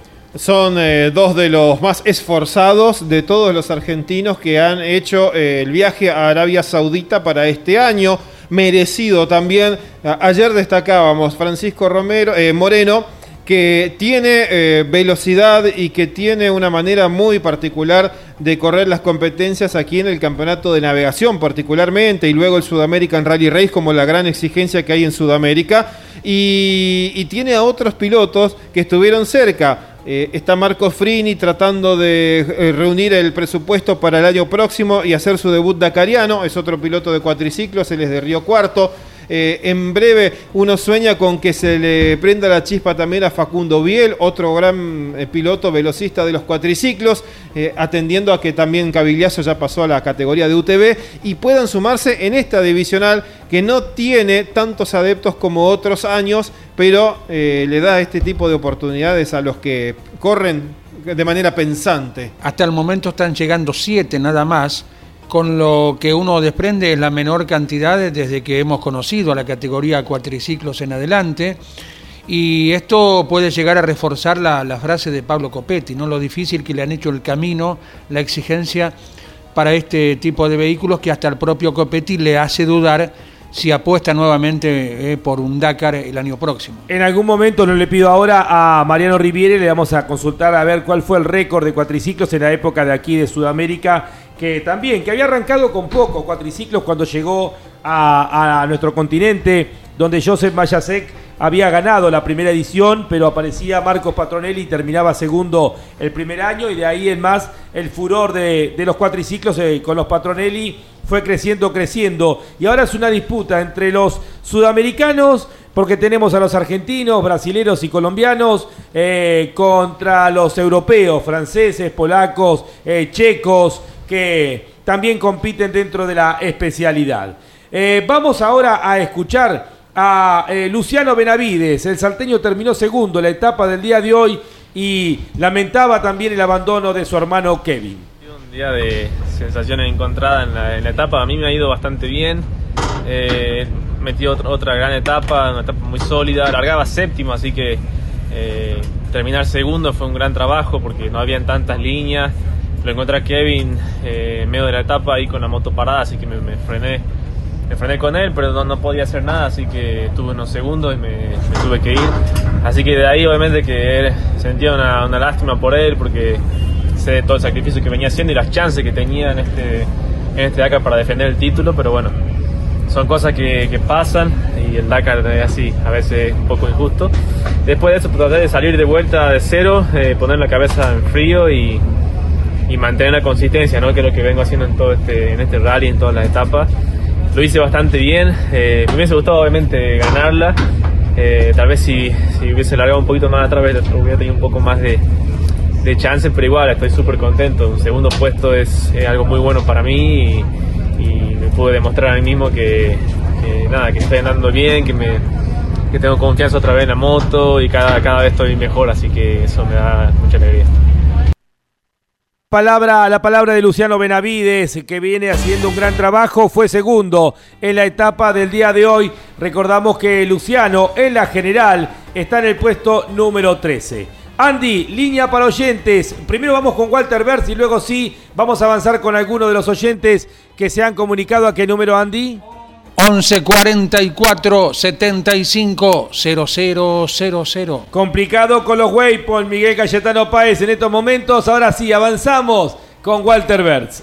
Argenetics Semillas, una empresa argentina basada en la investigación y desarrollo de semillas híbridas de maíz, sorgo y girasol, adaptados a cada región del país y el mundo. argeneticssemillas.com.ar ¿Estás buscando invertir en criptomonedas? Huobi.com, tu exchange de confianza. 7240 blindajes junto a su piloto Manu Andújar en el Dakar 2022. Colcar, concesionario oficial Mercedes-Benz. Colcar, el secreto del éxito es estar bien acompañado. Acceso oeste, kilómetro 35, Moreno. La mejor calidad y tecnología en combustibles está presente en la competencia más dura del mundo con su equipo Puma Energy Rally Team. Puma Energy, espíritu salvaje, máxima tecnología. Toyota Pichetti, más de 25 años en el país con venta de 0 kilómetros y servicios. Toyota Pichetti, tu mejor precio y atención. Te esperamos en Arrecifes, Junín y Pergamino. Toyota Pichetti. Con Arpesa, alimentos saludables para todo el mundo. 14 días conduciendo por el desierto. Uno de los desafíos más difíciles del automovilismo está en el horizonte. Prepárate para el Rally Dakar junto al equipo Audi. Ya tenemos clasificación en la categoría autos luego de la décima etapa, la del día de hoy. El príncipe Catarín hace la latilla. Parece encaminarse rumbo a su cuarta corona dentro del Dakar. El tiempo total con la Toyota 33 horas 13 minutos 37 segundos. Segundo Sebastián Loeb, el francés con el Hunter a 32 minutos 40 segundos. Tercero el saudí Yacid Al-Raji con otra de las Toyotas a 55 minutos 48 segundos. Loeb lo tiene más cerca a Yacid Al-Raji de lo que está él de Nasser Alatilla. El cuarto lugar consiguiendo el mejor trabajo para un argentino en la categoría autos, quebrando su propio récord y el de Lucio Álvarez. Orly Terranova con el Hunter con un gran trabajo en el día de hoy. En la etapa consolida el cuarto lugar. Está a una hora 29 minutos 18 segundos. Quinto el polaco Jakub Prigonski con el mini tracción simple, el mejor auto de este tipo, a una hora 41 minutos 2 segundos. Sexto el sudafricano Giniel de Villiers con la Toyota a una hora 45 minutos 42 segundos. Perdió mucho hoy, séptimo, ahí hasta allí cayó Vladimir Vasiliev, el ruso con el BMW, a una hora 49 minutos 36 segundos. Avanza una posición en el clasificador general. Es octavo Sebastian Halper con Ronnie Graue, representando a eh, Halper eh, distribución mayorista de insumos para conducción de agua. Está octavo el mendocino en la general con el mini tracción simple a 2 horas 13 minutos 21 segundos. Noveno, Mathieu Serradorí, el francés con el Century a 2 horas 30 minutos 23 segundos. Y se mete dentro de los 10 primeros el Audi, ese, eh, el Audi eléctrico, el Audi RSQ y Tron. Ahora sí, dentro de los 10 primeros con Matías Ekstrom, el sueco se mete décimo a 2 horas 42 minutos 46 segundos de la punta. Un décimo la general, el lituano Baidotas Sala con el mini. Luego vamos avanzando. Tenemos a Carlos Sainz, el matador, con la gran etapa del día de hoy, con el otro Audi eléctrico en el puesto número 15 de la general. 16, Brian Baradguaná, el sudafricano. 17, Cyril Desprez, el francés. 18, el neerlandés Berjan ten Brinke. Y 19, Andy, tenemos a hijo y padre un binomio de Mendoza. Maneja Juan Cruz, navega Alejandro Jacopini, lo dicho, puesto 19. Ascendió dos posiciones en la general. Oh, ya se metió dentro de los 20. Viene volando eh, Lucio Álvarez. Con Armand Monleón, el catalán que va en la butaca derecha. Lucio Álvarez Recordamos, luego de aquel inconveniente de transmisión hace dos etapas, en la general ha quedado hasta ahora en el puesto 20. Y está muy cerca de Juan Cruz Jacopini. Ronan Jabot, el francés, en el puesto 22 con la Toyota. Laia Sanz haciendo su debut en autos, en el puesto 23 con el Mini, la española. Isidre Step con la Toyota en el puesto número 25. Seguimos avanzando. Henk Latega en el sudafricano, con la Toyota en el puesto número 30. Eh, tenemos, a ver, por ahí algunos de los nombres relevantes. Sheikh Khalid Al-Qasimi, el Emiratí, en el puesto 45 con el Peugeot totalmente desdibujado. Tenemos a Stefan Peter Hansel, el ganador de la etapa del día de hoy, con el Audi RSQ y Tron. Quedó Messi Dakar en el puesto 54 de la general. Recordamos que se reenganchó. En el puesto 55 con el Thunder eh, con hidrógeno, Garlain Gigerit, el francés. En el puesto 57 el español Carlos Checa y estamos a una puerta del final. Sigue avanzando, ya ha pasado el kilómetro 327, el Borgward representando a Puma Energy. Maneja Andrea Lafarja, navega Eugenio Arrieta. Las noticias más importantes tienen que ver con la demora en el día de hoy de Martín Procop. Ha perdido más de cuatro horas el Ford ha caído, sigue avanzando, está a tres puertas del final, pero es una de las grandes noticias del día de hoy, el retraso, el retraso de Martín Procop, que de esta manera se cae dentro de los 20 primeros. Jorge Dominico, eh, ¿dónde hay lucha? ¿Dentro de los autos o no hay lucha dentro de los autos? Eh, sí, sí, sí que la hay, pero está, eh, está muy, muy pequeño en relación a lo que veníamos mostrando en los últimos días, por ejemplo, en las situaciones de las posiciones de podio de adelante, porque eh, entre Loeb, Al-Raji, incluso Terranova parecían estar en, una lucha más cerrada y Orly logra descontar muy poco a Al-Raji. Eh, se están de alguna manera amesetando algunas diferencias. Eh, el octavo lugar que tenía eh, Martin Prokop ahora abre el juego también a otros pilotos que tienen menor diferencia entre ellos y veremos si acaso algún argentino se puede ir beneficiando. Lo más probable es que cuando termine Procop, tanto Jacopini como Álvarez también le terminen ganando una posición en la tabla general a ellos. Queda 32 minutos 40 de diferencia por la punta y, y, volvemos a lo que estábamos hablando, ¿no? Parece algo eh, algo cerrado, pero después cuando te cuente algunos detalles que le pasó a Chaleco López en otra categoría y el tiempo que perdió, bueno, veremos que esto sigue siendo un Dakar y quedan etapas por completar. Muy bueno lo de Orly hoy, apuró y hizo una diferencia con el polaco Jakub Prigonski, se consolida en el cuarto lugar, bajando Oyendor a bajar su propio récord y la pelea apretada en el cuarto lugar entre el polaco Jakub Prigonski, Giniel de Villiers y Vladimir Vasiliev. Los tres están encerrados en solamente 8 minutos 34 segundos. Y Sebastián Halper, que avanzó la posición al octavo lugar con el retraso de Martín Procop, y es bueno, consolidado allí dentro de los 10 primeros, haciendo su primera experiencia en un Dakar en Arabia Saudita. Andy, vamos con línea de oyentes que se han comunicado a qué número. 11 44 75 0000.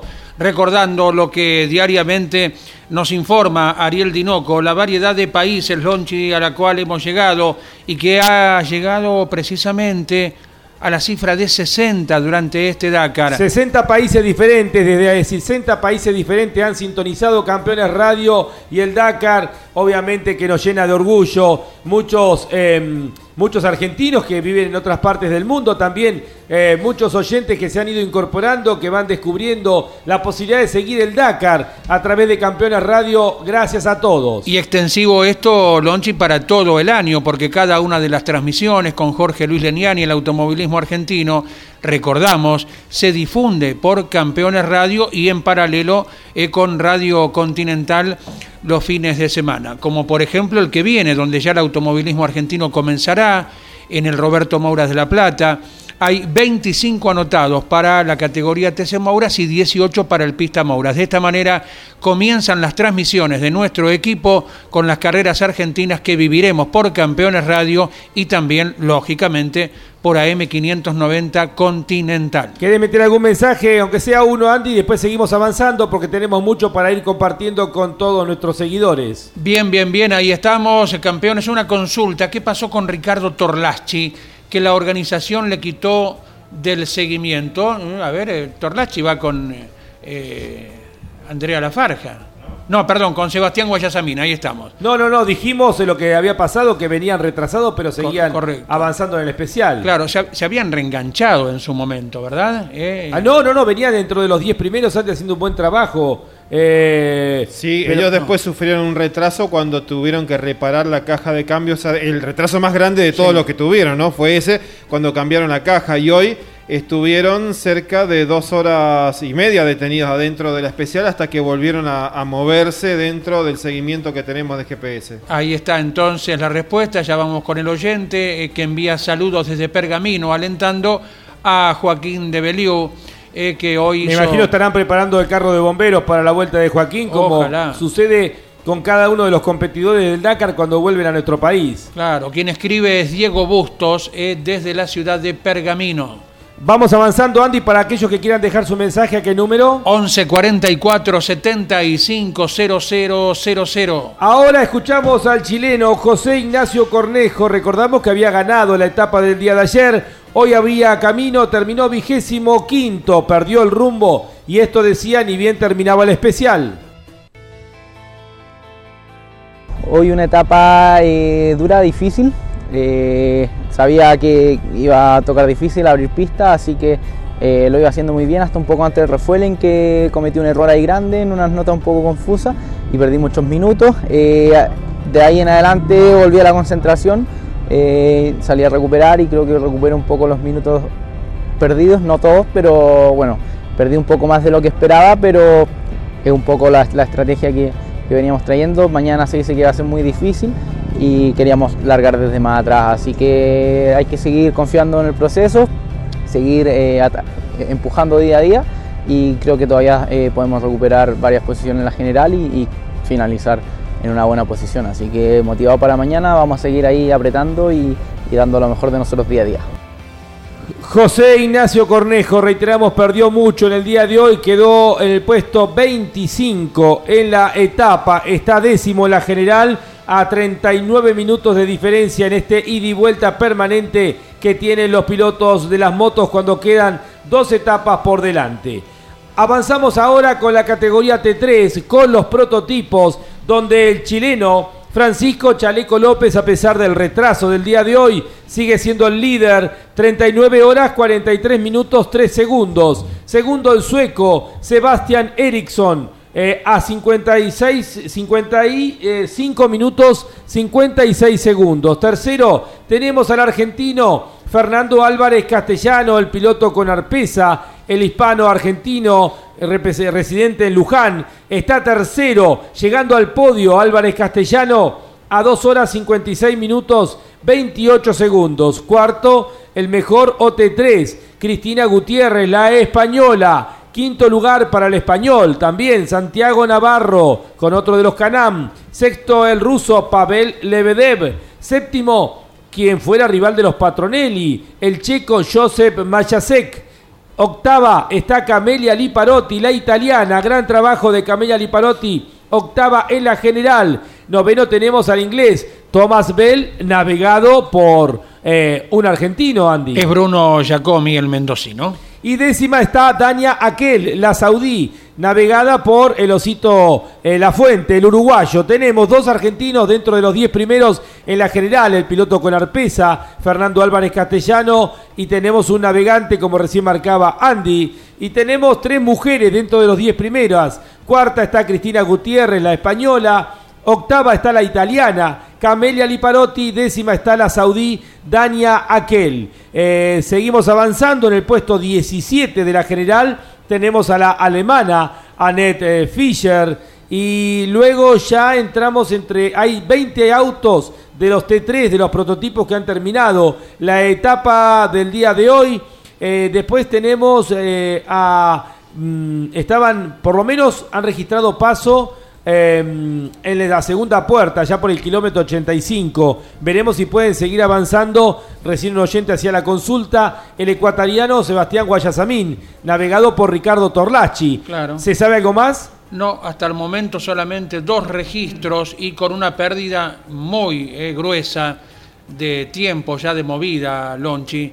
Así que veremos eh, qué grado de inconveniente muy serio seguramente tenga el canam del ecuatoriano Sebastián Guayasamín. Qué lástima porque venía octavo en la general Sebastián Guayasamín el ecuatoriano con Ricardo Torlachi el argentino. Le hemos visto dos horas 30 minutos aproximadamente eh, detenidos por el seguimiento del GPS y luego fue avanzando. La, la, curiosidad es precisamente lo que, lo que decía el colega de Pergamino en la consulta por el mensaje, es que luego fue retirado del seguimiento de GPS de la organización. Y una cosa así solamente sucede, por ejemplo, cuando a veces una tripulación decide no continuar. Eh, es una especulación solamente, por lo cual hay que corroborar directamente con ellos. También puede ser que no le esté funcionando el Iritrack, Jorge, o no? No, no, porque este es otro tipo de, de, de seguimiento. Es, el Iritrack es eh, el satelital que tiene mm, dominio sobre el control de la carrera y los tiempos, y este es un posicionamiento aparte. ¿Percibís que puede ser abandono de la carrera?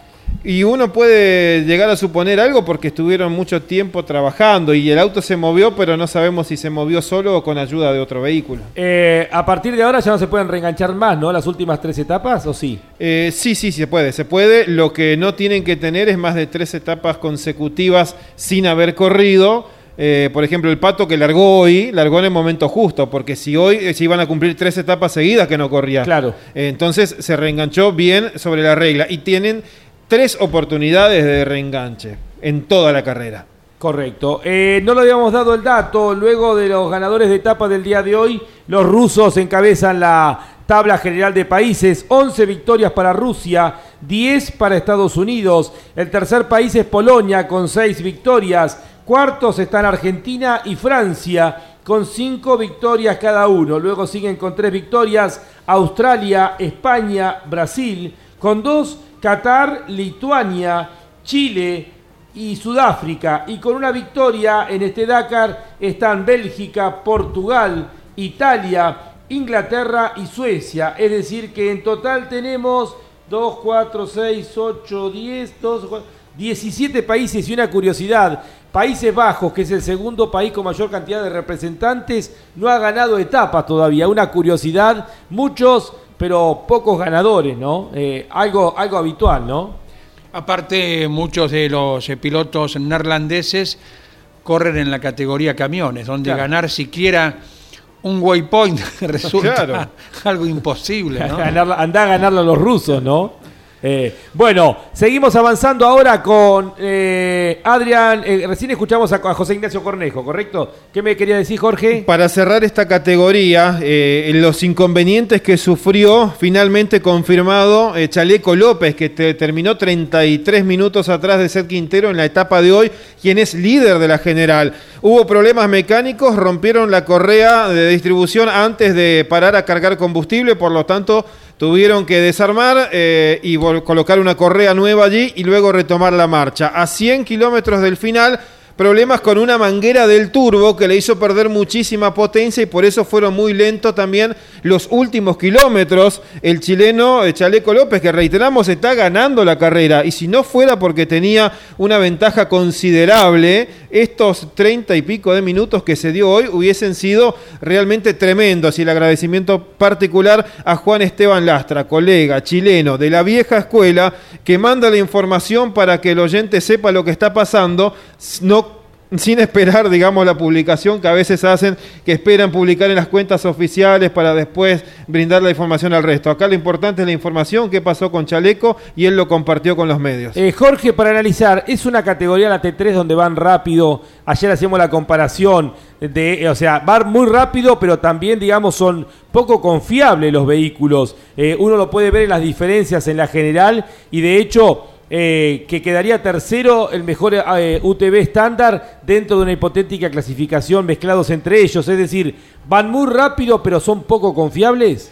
Y particularmente estas dos situaciones que sufrió Chaleco hoy, eran eh, talón, eh, talón de Aquiles de otros eh, desarrollos previos. En otros años era muy común que en los UTV empiecen a llevar dos o hasta tres correas para cambiar en etapa. Y después pasó que se pueden hacer varias sin tener ese inconveniente porque todas las cuestiones se fueron desarrollando y fue mejorando esto. son fallas estas, las del turbo, lo mismo, que antes era, eran comunes y ahora no tanto, sin embargo le pasó justo al chileno en este momento. Y hay, eh, tanto con Quintero como lo que pasó hoy con Peter Hansel, una, ida y vuelta interesante en las redes sociales entre eh, los que son conservadores a la hora de, de, de contar la cantidad de etapas ganadas. Porque históricamente pilotos como Seth Quintero hubiese sido un abandono después del inconveniente que tuvo a principio de carrera. Y no hubiese podido seguir ganando etapas y está compartiendo estadísticas con otros pilotos de años anteriores en los que el Dakar era realmente una carrera de supervivencia. Sí, por eso no hay punto de comparación. Yo a veces veo las estadísticas y ni las menciono porque Seth Quintero estaría eh, en Estados Unidos, en California, si no hubiese sido por el sistema este de reenganche, por los puntos que entrega para el campeonato FIA. O sea que no hay punto de comparación cuando los pilotos realmente eran héroes y tenían que cuidar los vehículos porque si no, se abandonaban, quedaban fuera de carrera. Por eso no, no, no hay punto de comparación, como a veces dicen, eh, Verstappen igualó la cantidad de Paul Sí, pero se corren 22 carreras, flaco, ahora. Eh, comparalo con lo que cuando se corrían 16, 18 carreras. Ahora cada vez son más carreras. Obviamente que se van a batir los récords eh, cuando corre mayor cantidad de carreras. Los porcentajes imbatibles de Fangio eh, en cuanto a triunfos y cantidad de carreras corridas, en realidad. Por eso el mérito de Hamilton, porque tiene porcentajes altísimos con muchas más carreras corridas. Pero lo que decía Fangio, Clark, Stewart, tienen números increíbles cuando uno empieza a analizar. Walter, y seguimos avanzando en el Dakar 2022 y tenemos mensaje de oyentes. Andy se va preparando a qué número? Sí, señor, 1144 75 Andy está haciendo precalentamiento, en instantes avanza con alguno de los mensajes. Coinauto, concesionario oficial Chevrolet, marcando nuevos caminos en todas las generaciones. Coinauto, Santa Fe, Paraná. Río Uruguay Seguros, asegura todo lo que querés. Audi participa con el nuevo modelo Audi RSQ y Tron en el Rally Dakar, la carrera más dura del automovilismo. Con Arpesa, alimentos saludables para todo el mundo. Colcar, concesionario oficial Mercedes-Benz. Colcar, el secreto del éxito es estar bien acompañado. Acceso oeste, kilómetro 35, Moreno. Estás escuchando Campeones Radio.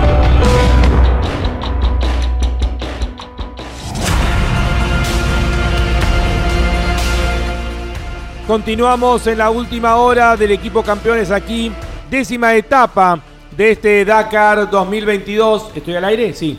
Bien, decíamos la décima etapa, están llegando las vituallas de Greco, Claudio va a la cajita de la alegría en estos momentos. Aquí está el equipo campeones. Con más mensajes, Andy, que llegan a qué número? 1144 75 0000 un tanto dolorido por Copetti y Kevin, eh, contento por el Pato, Orli, Lucio y el resto de los argentinos, pero nada se asemeja al vacío que voy a sentir como cada año cuando encienda la radio y no los tenga ahí.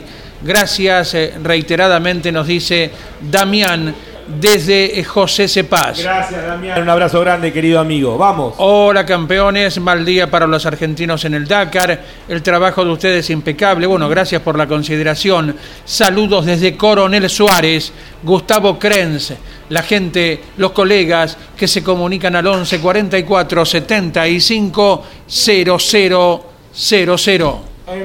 ¿Cómo se llama la hinchada de Ford?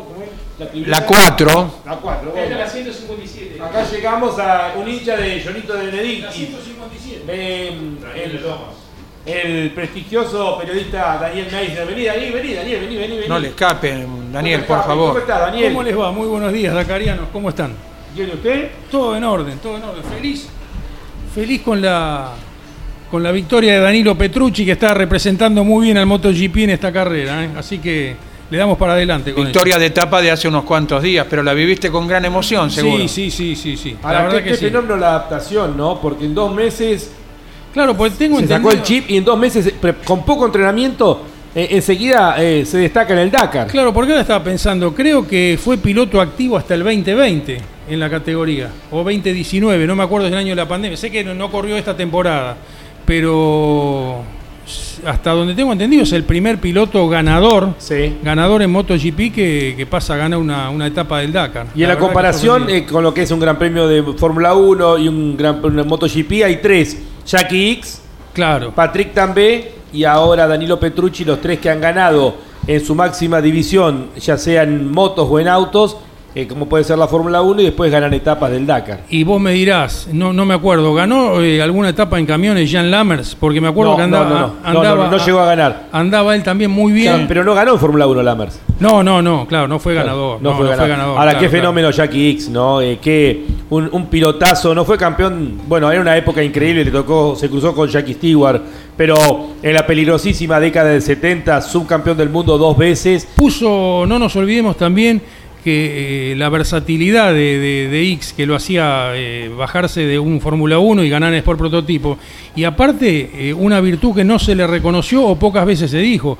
Él trabajó muchos años en poner a punto la 312T, con la que Lauda gana el campeonato del 75. Justo se va de Ferrari, ¿no es cierto? Cuando, cuando pasa Lotus. Claro, deja, deja un auto medio Parecido a lo de Lola en el 78. Sí, justamente estaba leyendo ayer. Dice, me voy de Ferrari porque me pelé el lomo trabajando en Fiorano y los resultados no aparecieron. Y agarró Schechter la, T4 y bueno. Claro. y, llega Lotus con Ronnie Peterson, que venía de ser campeón justamente con Emerson Fittipaldi en Lotus. Eh, ¿Y cómo? Se va a McLaren Fittipaldi.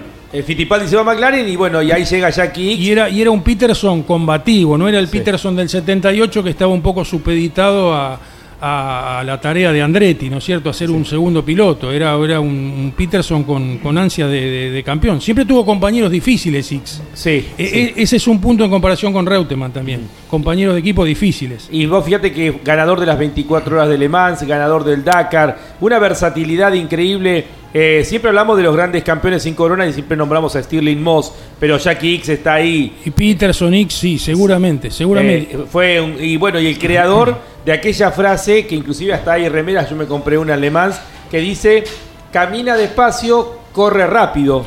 Cuando él ya estaba en contra de lo que era la largada de las 24 horas de Le Mans, cuando los pilotos venían corriendo y se subían a los autos. Hoy se podría hacer con los sensores, creo yo, poder hacer un control, ¿no? Sí, eh, que el auto no se pueda activar hasta que no estén bien ajustados los cinturones y estaría bueno recuperarlo. Pero él en esos momentos estaba en contra porque los corredores se subían arriba de los autos en esa largada Le Mans y eh, comenzaban la carrera eh, sin atarse. De hecho, en ese año él hace uno de los mejores tiempos, cruza caminando la pista cuando todos van corriendo, salen todos a fondo, él se sube al auto, se ajusta los cinturones, larga último y en las 24 horas le gana la carrera. Y por claro, porque entendía que era una carrera de 24 horas. Tal cual. Y se mata inclusive un piloto en la primera vuelta por ir con los cinturones eh, sin ajustar. Claro. Eh, ese mismo año. Por eso también fue el creador de esa frase, camina despacio, eh, corre rápido. E- Era parecida a la, a la de Fangio, que decía hay que ganar siempre, pero tratando de ir lo más despacio posible. Tal cual, bueno, Jackie Stewart cuando estuvo aquí, justamente hace unos meses atrás, él hacía un análisis de esto, ¿no? Decía, hoy los pilotos sobreexigen los autos, andan demasiado rápido, muchas veces hay que andar más despacio para poder ser más rápido. Tal cual, Y él cual. hacía la comparación de Fangio, Jim Clark, obviamente se autoexcluía a él, lo metemos en ese grupo. Sí, sí. Hablaba de Allen Prost, que era un manejo muy parecido. Eran tipos que, que cuando llegaban devolvían el auto como para largar de nuevo, aparte. Tenían, tenían ese, ese especial cuidado. Hoy no sé, Lonchi, si se podría hacer una largada tipo Le Mans, porque hoy hay más seguridad, pero los pilotos están más desesperados por ganar todo en la primera Claro, pero curva. tenés los controles para evitar de que larguen sin atarse. Vos fíjate que en el Dakar ahora llega la cámara de Nasser Latilla y lo sancionan ayer con 5 minutos porque no tenían ajustado los cinturones. Hoy tenés toda la tecnología para poder controlar y aquel de repente que larga sin ajustarse los cinturones, que ingrese a boxes y haga una penalidad, no sé, de 10 minutos. De 10 minutos. De 10 Y vas a ver minutos. cómo No lo hace más. Vas a ver cómo to- todos se atan los cinturones, pero estaría bueno recuperar eso, ¿eh? Y sí, sí, yo, no, yo lo digo más allá del punto reglamentario. Eh, son, son demasiado impetuosos hoy. Se ve que quieren ganar este, la carrera en la primera curva. Y demás. Hubo demasiados accidentes, si nos ponemos a pensar, ¿no es cierto?, en la, en la Fórmula 1. Que hoy pensás que con la tecnología, con todo lo que entrenan los pilotos, no, no debería haber tantos accidentes como en los como en los 70, donde se arriesgaba más, no había adherencia. Eh, sin embargo, los pilotos no, no se cuidan. Eh, Sin ir más lejos, tenemos los accidentes de, entre Verstappen y Hamilton, nada más.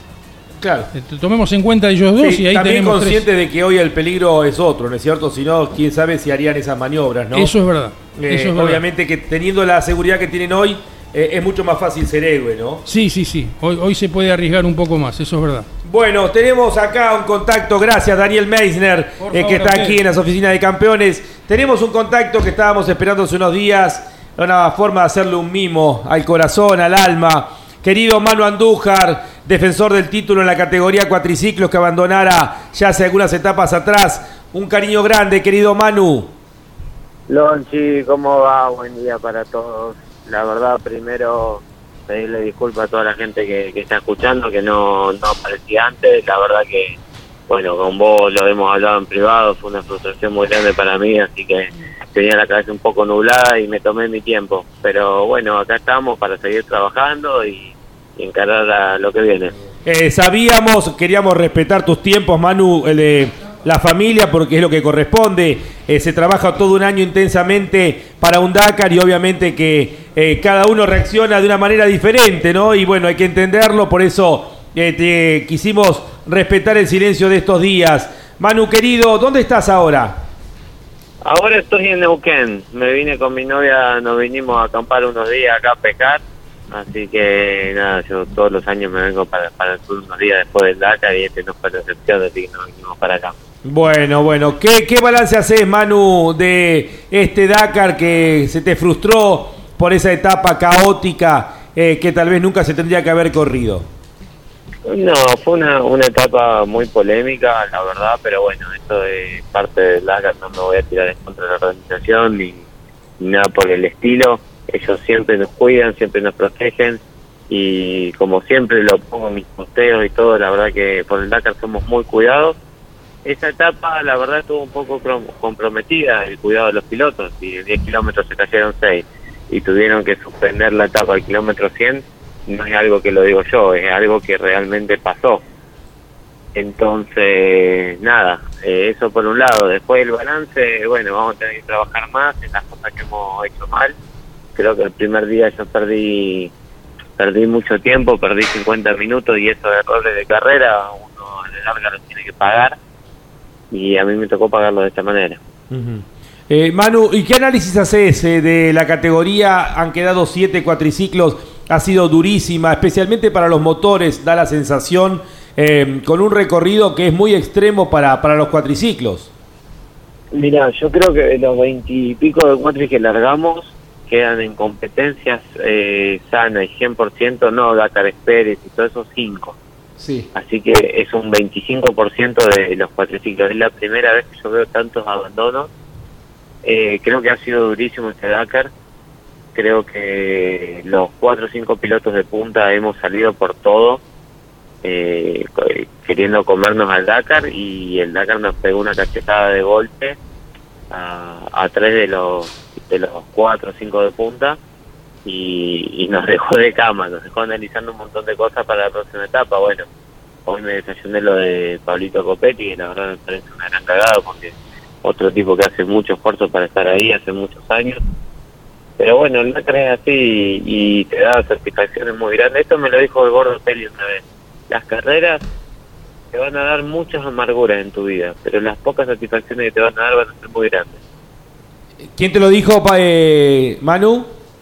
Néstor Apelia. Ah, mira vos, el querido gordo, sí. Imagino que aparte era una de las cosas que vos querías dedicarle la victoria al gordo, va a ser seguramente el próximo año. Bueno, le has podido dedicar el campeonato, pero es así. eh, son más las amarguras que los, eh, las alegrías, por eso hay que disfrutar muchísimo cada uno de las instancias. Y en la comparación, Manu, ¿vos sentís que este recorrido fue más exigente para los cuatriciclos que las dos ediciones anteriores de Arabia Saudita? ¿O es que el ritmo de ustedes, eh, al ser tan competitiva la punta, eh, los eh, sobreexige más? No, creo que la ca- categoría de cuatriciclos tiene eh, dos diferencias muy grandes entre pilotos. Tienen los que van a buscar la victoria, que no, ya no, no van a buscar un podio. Eh, tanto Enrico, eh, Copetti, yo, Giro, vamos a buscar la victoria, no vamos por un podio. Entonces creo que eso nos empuja a, tener un ritmo muy fuerte y en muchos casos abandonar, como me tocó a mí. Eh, después creo que el recorrido hasta donde yo llegué estuvo buenísimo, el Dakar a mí me encantó. Lo único que no me gustó fue la etapa que tuve que abandonar. Más allá de mi abandono, que yo me hago cargo de mi error, creo que fue un error largar una etapa arriba de la huella de los autos. Eh, yo estuve ahí presencialmente y mi huella de un metro diez, un metro quince. Que eso vos le pegás con una moto, con un 4 de 120 kilómetros y te pasa lo que me pasó a mí, que arranqué parrilla, suspensiones, todo. Entonces eso creo que fue muy peligroso. Eh, Manu, te saluda acá Jorge Dominico, que está eh, conmigo junto con Andy Garazo en la transmisión que estamos haciendo de este Dakar, eh, ya las últimas tres etapas. Un abrazo grande, Manu, que el deseo de que puedas eh, despejar la mente, sabemos lo intenso que es la exigencia, todo lo que se vive en un Dakar. ¿Cuándo, ¿cuándo pensás que podés eh, reprogramar un poquito la, la actividad deportiva? Si ya comenzaste a plantearte eh, inmediatamente al otro día qué va a ser el Dakar 2023 para vos? Hola Jorge, ¿cómo estás? Buen día. Mira, en el avión volviendo a casa empezamos a planear la forma de trabajo con todo el equipo, cómo vamos a encarar el nuevo proyecto y de qué manera. Yo ahora me voy a tomar un descanso porque el año pasado llegué del Dakar y automáticamente me puse a entrenar. Recién voy a arrancar los entrenamientos en marzo, abril, pero el año que viene vamos vamos por todo de vuelta. Correcto, la idea es hacer el Mundial y hacer también el Dakar, todo, pero obviamente con cambios dentro del equipo, Manu. No, no, creo que, que el mundial, el mundial no, no lo voy a participar, la verdad que es muchísimo dinero y ya lo pude hacer y el primer año que corrí salí campeón del mundo. Creo que me voy a enfocar 100% de lleno en el Dakar porque el mundial te saca plata y tiempo, que cuando no sos un equipo oficial es, es muy valioso, el tiempo más que la plata. Entonces me parece que me voy a enfocar 100% de lleno en el Dakar. este Ajá, o sea, la idea es enfocarte en el Dakar y no competir durante el año, no tendrías actividad, digamos, durante el año, eh, te dedicarías a la preparación física y la preparación de cuatriciclos. Sí, alguna que otra carrera voy a ir a participar, pero solo por el evento, no, no por el campeonato del mundo. Ajá, ¿podría ser algún evento acá en Sudamérica? Sí, podría llegar a ser algún evento acá en Sudamérica. Ajá, bueno, bueno. Bueno, Manu, acá Andy también te quiere hacer una consulta. Un abrazo grande, Manu. El bueno, el reconocimiento. ¿cómo estás? Muy bien, muy bien. El reconocimiento por toda la tarea y seguramente vos en tus redes, como nosotros en el WhatsApp de Campeones Radio, hemos recibido muchísimos mensajes, el aliento de la gente, el reconocimiento y eso debe ser un, un empujón anímico muy lindo para un deportista. Sí, la verdad que sí, totalmente. Yo creo que el día que yo quedé afuera, mucha gente sufrió conmigo lo, lo mismo que a mí me estaba pasando y muchas veces que me fue bien también la alegría de la gente, entonces como que hay una conexión ahí y la verdad que es muy lindo sentir eso. ¿Qué paraje de nuestra Argentina utilizás para sacar el enchufe por algunos días allí en Neuquén? Y ahora me estoy yendo a, a mi querido San Martín de los Andes, que, que tenemos una historia de muchos años, así que nos vamos unos días para ahí, para, para despejar, para ir al lago, meter un poquito de texto por ahí, disfrutar, desenchufar. Eh, bueno, vos eh, podés ir a San Martín y que Pablo Copetti vaya a Lobos, se hacen el intercambio. Claro, hacemos un cruce, hacemos un cruce ahí. que vaya a pescar a la laguna, ¿eh? Pablo. Ni hablar, ni hablar. Eh, bueno, Manu querido, queríamos estar contigo, acompañarte en este momento. No siempre eh, hay que, o sea, yo siempre digo hay que estar más en estas que en las buenas, ¿no? En las buenas aparecen todos. Así que hicimos hablar, la introducción, en la apertura. Mucha gente estaba muy y triste cuando te quedaste. Yo te mandé la apertura de lo que hicimos ese día para contar Sí, los, los insabores. Sí. Bueno, y, y acompañarte, Manu, en este momento. Sos un gran campeón, has hecho un año brillante el 2021. Bueno, a veces la- las malas vienen para crecer y en definitiva seguramente planificarás diferente lo que, lo que viene para adelante. Ni hablar. Primero agradecerle, bueno, a toda la gente que, que nos apoya, que apoya al equipo, que apoya lo que hacemos, a ustedes porque siempre estuvieron desde, el día uno y nada, esto hay que dar la cara, poner el pecho y salir a trabajar nuevamente para volver a obtener resultados. No queda de otra. Así que le vamos a meter para el Dakar 2023. Abrazo grande, Manu Andújar, el campeón del Dakar, eso no te lo quita nadie. Eh, 2021, campeón también del mundo de eh, la especialidad en el año 2021. Eh, ha recibido también el Olimpia de Plata de motociclismo. Buen descanso, un fuerte abrazo, cariños a la familia. Abrazo enorme para ustedes Lonchi. Manu Andújar ha pasado por el micrófono de campeones. Walter. ¿Estás buscando invertir en criptomonedas? Huobi.com, tu exchange de confianza. Río Uruguay Seguros, asegura todo lo que querés. 7240 blindajes junto a su piloto Manu Andújar en el Dakar 2022. Con Arpesa, alimentos saludables para todo el mundo. Audi RS Quitron, un electrizante laboratorio de pruebas de altas tecnologías en la carrera más dura del planeta. Campeones Radio. 24 horas con lo mejor del automovilismo.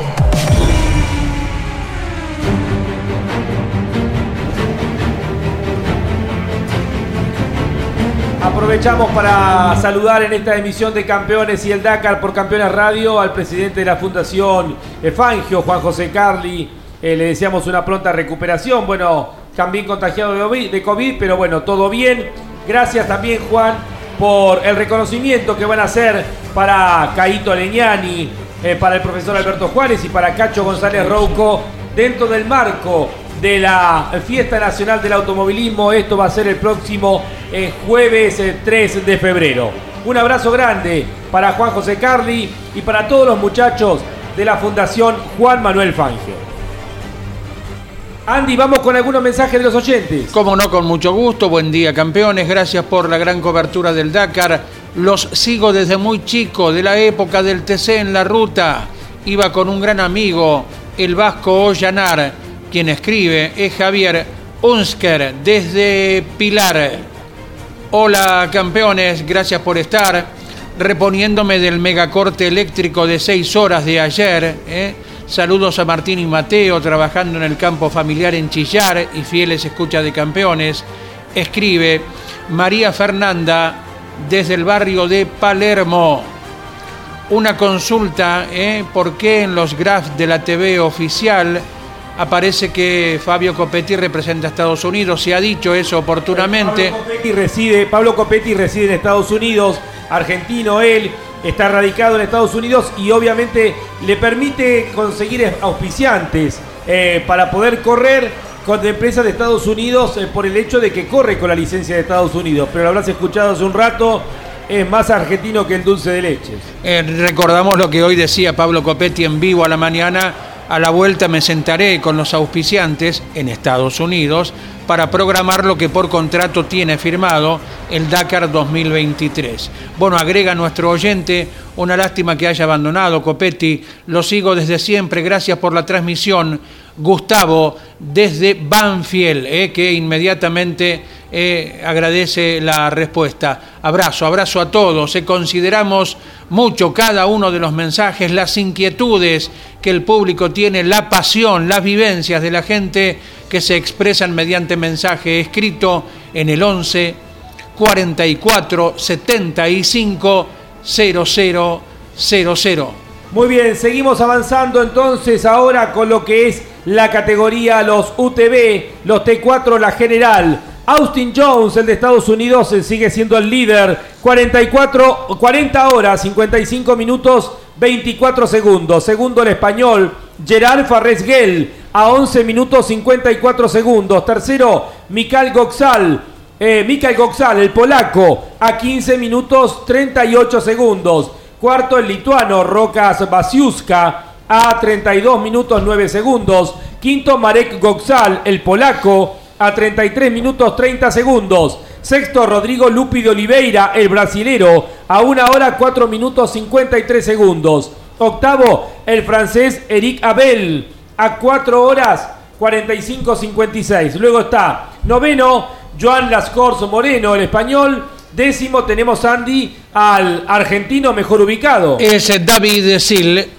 Eh, bárbaro, de luego estamos. De ahí en más, Aaron Domsala está en el puesto 12 de la general. Molly Taylor, la australiana, en el puesto 13 de la general. Y en el puesto 18 tenemos otro argentino. Nicolás Brave, que es quien maneja y lo navega Ezequiel Fernández Sasso. Muy bien, seguimos avanzando en la general. Tenemos en el puesto número 30 a el representante de Coinauto, eh, que vienen de Santa Fe. Pablo Macua, debutando en el Dakar y arribando al final de la etapa ya en tiempo y forma. Muy bien, eh, Pablo Macua con eh, Mauro Lípez. Eh, son los argentinos, Lucas del Río, el chileno, está en el puesto 35, se ha reenganchado. Tenemos en total 38 autos.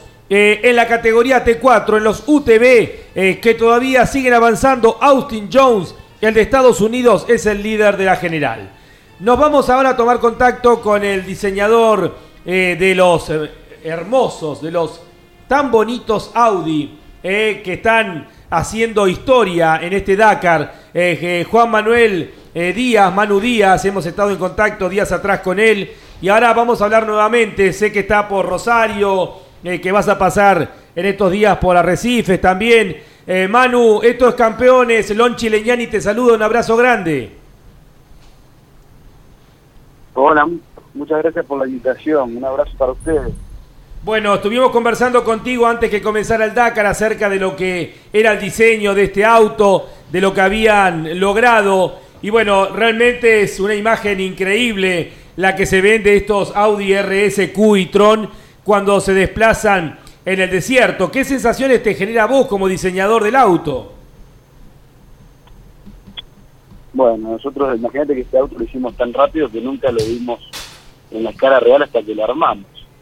Eh, lo vimos siempre en una computadora. Así que bueno, primero cuando lo vimos a- así eh, físicamente fue impactante por las proporciones que tiene el auto porque es muy grande, eh, aunque parece un auto chico o muy deportivo, y eso es gracias a las proporciones que tiene la cabina y, la- y las ruedas. Y bueno, verlo correr la verdad que me, emociona mucho. Son, son siempre cuando cuando trabajas en un proyecto y lo ves realizado es como, bueno, una satisfacción muy grande, ¿no es cierto? Hay mucho esfuerzo detrás de esto, hay, hay, muchas horas sin dormir, hay muchas horas eh, usando mucho la cabeza, pensando, usando mucho los ojos, eh, discutiendo, pero bueno, la verdad que vale la pena, porque es impresionante, a mí también me, impacta mucho verlo, verlo correr. Eh, decíamos días atrás, eh, Juan Manuel, que verlo en las arenas rojas y con el sonido que hacen es casi una imagen eh, de una nave espacial recorriendo territorio de Marte. Sí, la idea nuestra era hacer algo, nosotros le llamábamos UFO, ¿no? Que El UFO, claro. Es objeto volador no, no identificado. nuestra idea era eso, era hacer un- algo impactante, era aprovechar esta oportunidad, visto que era la primera incursión de audio en Dakar, de, de generar algo realmente llamativo y con, con mucha calidad percibida y, y bueno, como tiene que ser audio, ¿no es cierto? No, no, no, puede, no puede no ser otra cosa. Que, Correcto. bueno, gracias a Dios, todo el retorno de la prensa del público es siempre muy, muy, No, pero positivo, aparte es una no- revolución en el diseño de los autos, Juan Manuel. Eh, lo que han logrado, eh, lo que has logrado es un diseño totalmente futurista y novedoso. Creo que ese era un poco el mensaje. Sí, sí, sí, nosotros como te dije, queríamos innovar, el chasis y las proporciones del auto nos daban esa posibilidad, había que conectar el diseño con, con los autos de, calle, con los 4x4 Sportback que tenemos de calle, eh, y bueno, tratamos de hacer el Hulk, ¿no? El increíble Hulk de, de, los Audi SUV. Así que, pero pero siempre con, con mucha, con una mirada muy muy atenta a lo que es la estética, las proporciones y, y- y no solamente que sea algo llamativo por, porque sea raro, sino que también sea llamativo por su belleza, ¿no es cierto? Su brutalidad, porque es, es, eso, es, es una belleza. Imagino brutal. que Juan Manuel estarás ya pensando qué cosas modificar para el vehículo del próximo año eh, de acuerdo a las experiencias eh, malas, porque hay de todo en un Dakar, experiencias buenas, experiencias malas. Imagino que estarás ya pensando qué cosas modificar. Sí, obviamente nosotros ya no tenemos más injerencia en, lo que es el diseño, a no ser de que venga algún pedido de, ingeniería después de esta, de esta competencia para mejorar lo que puede llegar a ser la, la dinámica pasiva que tiene el vehículo o lo que es eh, la refrigeración, el ingreso de flujo, etcétera, etcétera. Nosotros ya cerramos este proyecto hace, hace más de ocho meses y bueno, también ya cerramos el auto de, de Le Mans, ¿no es cierto?, que va a correr el año que viene. Correcto, ya está es cerrado como que el diseño. diseñar. Sí, así es. Eh, Juan Manuel, y bueno, hoy hicieron el 1-2, eh, Peter Hansel ganó, el tercer piloto que faltaba, había ganado Sainz, había ganado eh, también Matías Ekstrom y hoy lo hace Peter Hansel, hacen el 1-2. ¿Era lo que imaginabas a priori? ¿Te sorprenden los resultados parciales que se han tenido? No, nosotros eh, desde el primer momento en el que llegó el briefing de este vehículo es que teníamos que ser muy competitivos. Audi no se mete en una, en una categoría nueva, en una categoría como esta tan tan importante a nivel global para simplemente estar. Y lo ves con los eh, pilotos que contrataron, no se contrataron a...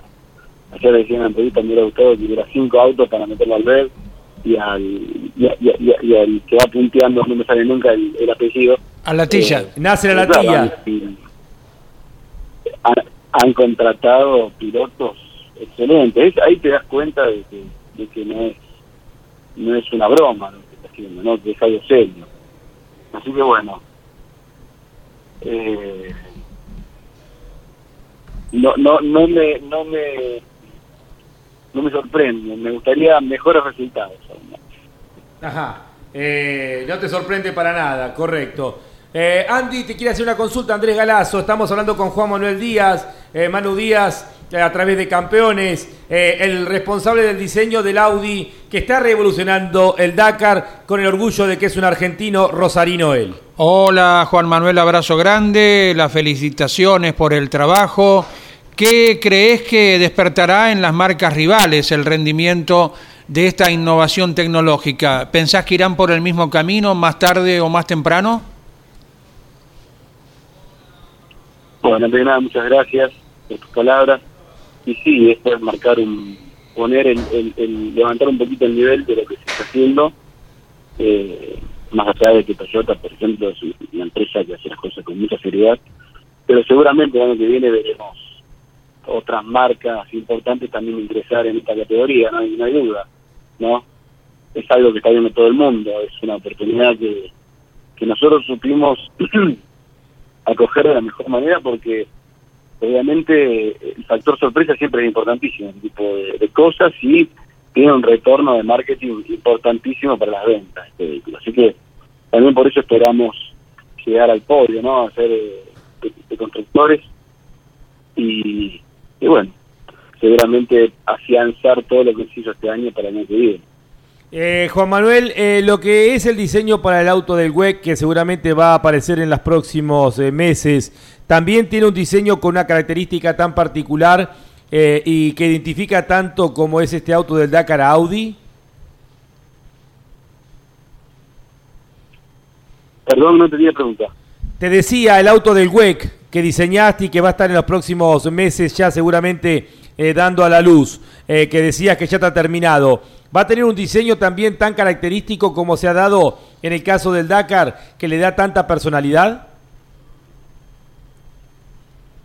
Bueno, el, el, auto del BEC es más, tratamos de hacer un auto que sea muy atractivo, sobre todo, muy sensual, con obviamente las características del chasis son completamente distintas, así que nos dio la posibilidad de hacer algo mucho más redondo, mucho más sensual. Y es un poco el lenguaje al que Audi está volviendo, y bueno, es para afianzar también esa, esa, esa imagen de diseño, ¿no es cierto? Esa esa idea, esa visión que tiene el director de diseño para la marca y es un auto que también va a ser, digamos, el precursor de vehículos deportivos en el futuro. Así que eh, es, es una diría que este es más brutal y el otro es mucho más más bonito. Igualmente no deja de ser brutal porque es un auto de más, ¿no? Bueno, ¿cuándo se lo está presentando el nuevo auto de WEC? Y a, mi- a mitad de año empezarán la, la comunicación seguramente. Ujú. Ya estás volviendo en estos días, ¿no? Rumbo a Alemania. No, yo me tomé un sabático de dos meses para disfrutar nuestro hermoso país porque, bueno, trabajé mucho en los últimos años, así que eh, necesitaba realmente volver a conectarme con mis raíces, Sí. estar con mi familia, eh, poder viajar por este país hermoso que tenemos. Y, así que me voy a quedar unos días más de lo, de lo, de lo habitual. Así que nada, compartiendo, disfrutando de todas las cosas buenas que tenemos. Tenés para algunas semanas más todavía aquí en la Argentina. Sí, sí, que bueno, semanitas más. sí. Actualmente estoy en Córdoba, en la, en la Córdoba, que es un lugar fantástico. Bueno, eh, nada, disfrutando. Siempre mejor que el calor de, de Sudamérica que el frío de Alemania, ¿no? A esta altura. Y yo lo que, yo, yo, sí, yo siempre tuve la suerte, ¿cierto? de tomar, poder acostumbrar mis vacaciones y salir del frío, que no, nunca me puedo acostumbrar, los 24 años que allá. Y, y nada, he tenido siempre la suerte de poder volver, eh, así que eso es, es importantísimo. Y, y cuando uno está lejos también empieza a valorar muchísimo lo que tenemos, la verdad que tenemos un país maravilloso, eh, con nuevamente falencias como todos los otros países, que cada uno tiene su- su- sus cosas, sus pros y sus contras. Pero la verdad que estoy disfrutando muchísimo de, de nuestra cultura. Ayer estuve en el Festival de Goma de Jesús María. Eh, estoy cansado de comer asado, porque realmente no como tanta carne. Eh, así que bueno, estoy un poco explotado en emociones y sensaciones, ¿no es cierto? Eh, así que nada, disfrutándolo, disfrutando y hablando con mis amigos, explicándole las cosas buenas y malas que hay allá y, que veo acá, ¿no es cierto? Obviamente yo no vivo acá, Tal cual. pero este es un país fantástico. Tal cual. No, no somos tan malos como hermoso. imaginamos. De frío. Tal cual. No, no, no, no. Creo que es un país que necesita estabilidad, un poco más de, como decía ahí el expresidente uruguayo, los argentinos nos tenemos que querer un poquito más entre nosotros. Un poquito más de respeto, un poquito Exactamente. Bueno, ya me veo, un, me veo con un caballo de Jesús María Año que viene con un perfil tipo Audi que le vas a diseñar. Abrazo grande, Manu. Gracias por estar una vez más en el micrófono de campeones. eh, y nuevamente felicitaciones por este auto que ha diseñado, que ha sido impresionante y revolucionario para lo que es el Dakar. Muchísimas gracias. Un fuerte abra- abrazo y a disposición para cuando, para cuando quieran, ¿eh? Gracias y buena estadía aquí en la. Argentina en las semanas que te quedan. Eh, Juan Manuel Díaz, Manu Díaz, el diseñador del Audi, eh, Mariano había prometido en estos días poder conseguir esta nota. Ya habíamos charlado con él antes que comenzara el Dakar. Bueno, ahora está mucho más relajado acá en la Argentina. La otra vez cuando hablamos con él era ya fin de año, estaba eh, recién comenzando a disfrutar, ahora mucho más relajado, ha pasado por Jesús María, seguirá recorriendo el país por algunas semanas más ha pasado eh, por campeones y queríamos hacer el reconocimiento una vez más de lo que es justamente el trabajo y el orgullo de un argentino que ha diseñado eh, el Audi, que nuevamente ha ganado una etapa en el día de hoy. Hoy fue 1-2 con dos de los gigantes del automovilismo en la especialidad como son Stefan Peter Hansel y Carlos Sainz. Colcar, concesionario oficial Mercedes-Benz. Colcar, el secreto del éxito es estar bien acompañado. Acceso oeste, kilómetro 35, Moreno.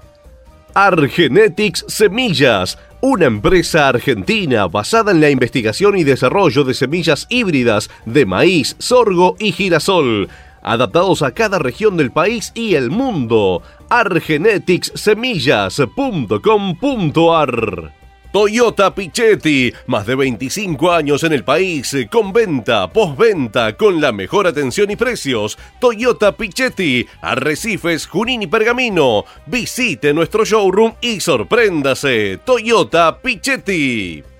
Río Uruguay Seguros, asegura todo lo que querés. 14 días conduciendo por el desierto. Uno de los desafíos más difíciles del automovilismo está en el horizonte. Prepárate para el Rally Dakar junto al equipo Audi. Campeones Radio. Todo el automovilismo en un solo lugar.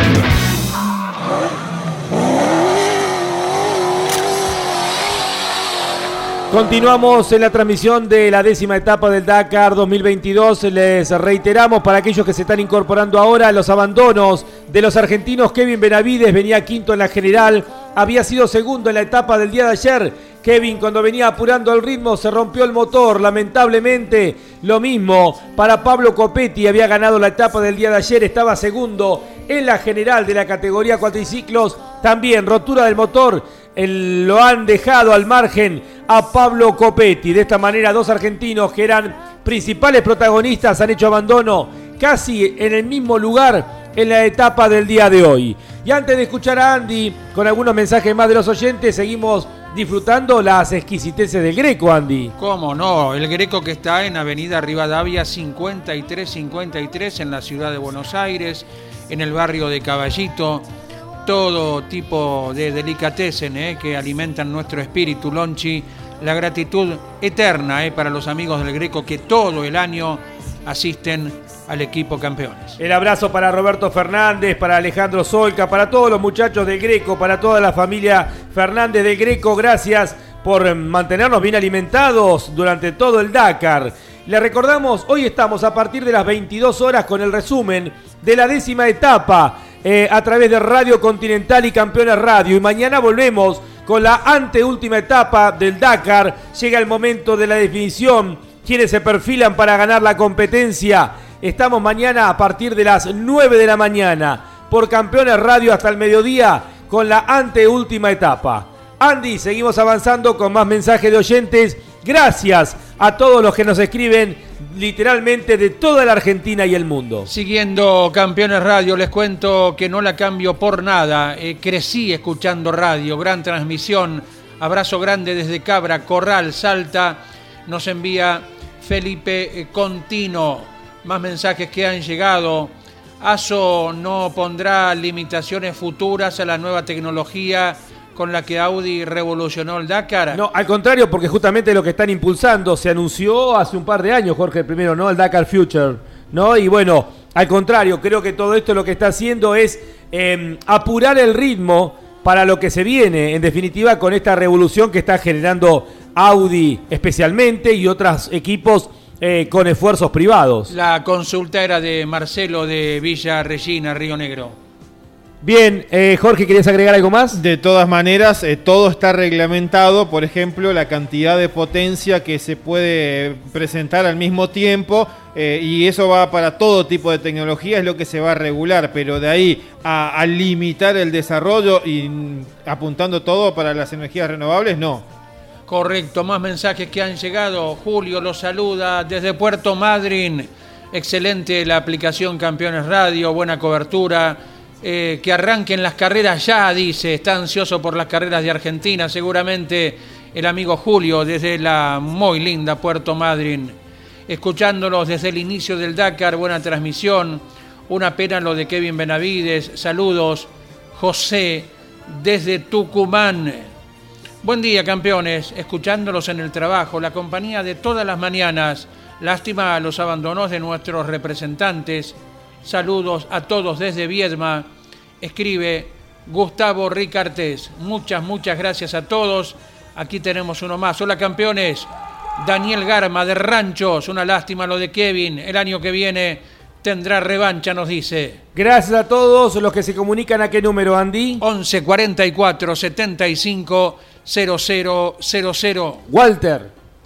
Coinauto, concesionario oficial Chevrolet, marcando nuevos caminos en todas las generaciones. Coinauto, Santa Fe, Paraná. 7240 blindajes junto a su piloto Manu Andújar en el Dakar 2022. Los entornos extremos se encuentran con una ambición sin fin. Unite a Audi mientras corremos el Rally Dakar en Arabia Saudita. Con Arpesa, alimentos saludables para todo el mundo. La mejor calidad y tecnología en combustibles está presente en la competencia más dura del mundo con su equipo Puma Energy Rally Team. Puma Energy, espíritu salvaje, máxima tecnología.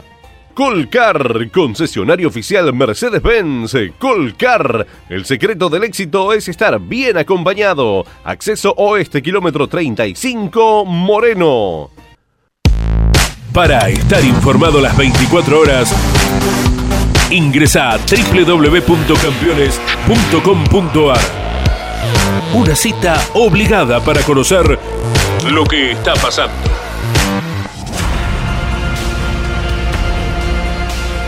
Avanzamos ahora en la general de la categoría camiones y tenemos buenas noticias para compartir con todos ustedes. 1, 2, 3, 4 para los rusos de Kamaz en la general. Dimitri Sotnikov, que viene a defender el título, sigue siendo el líder.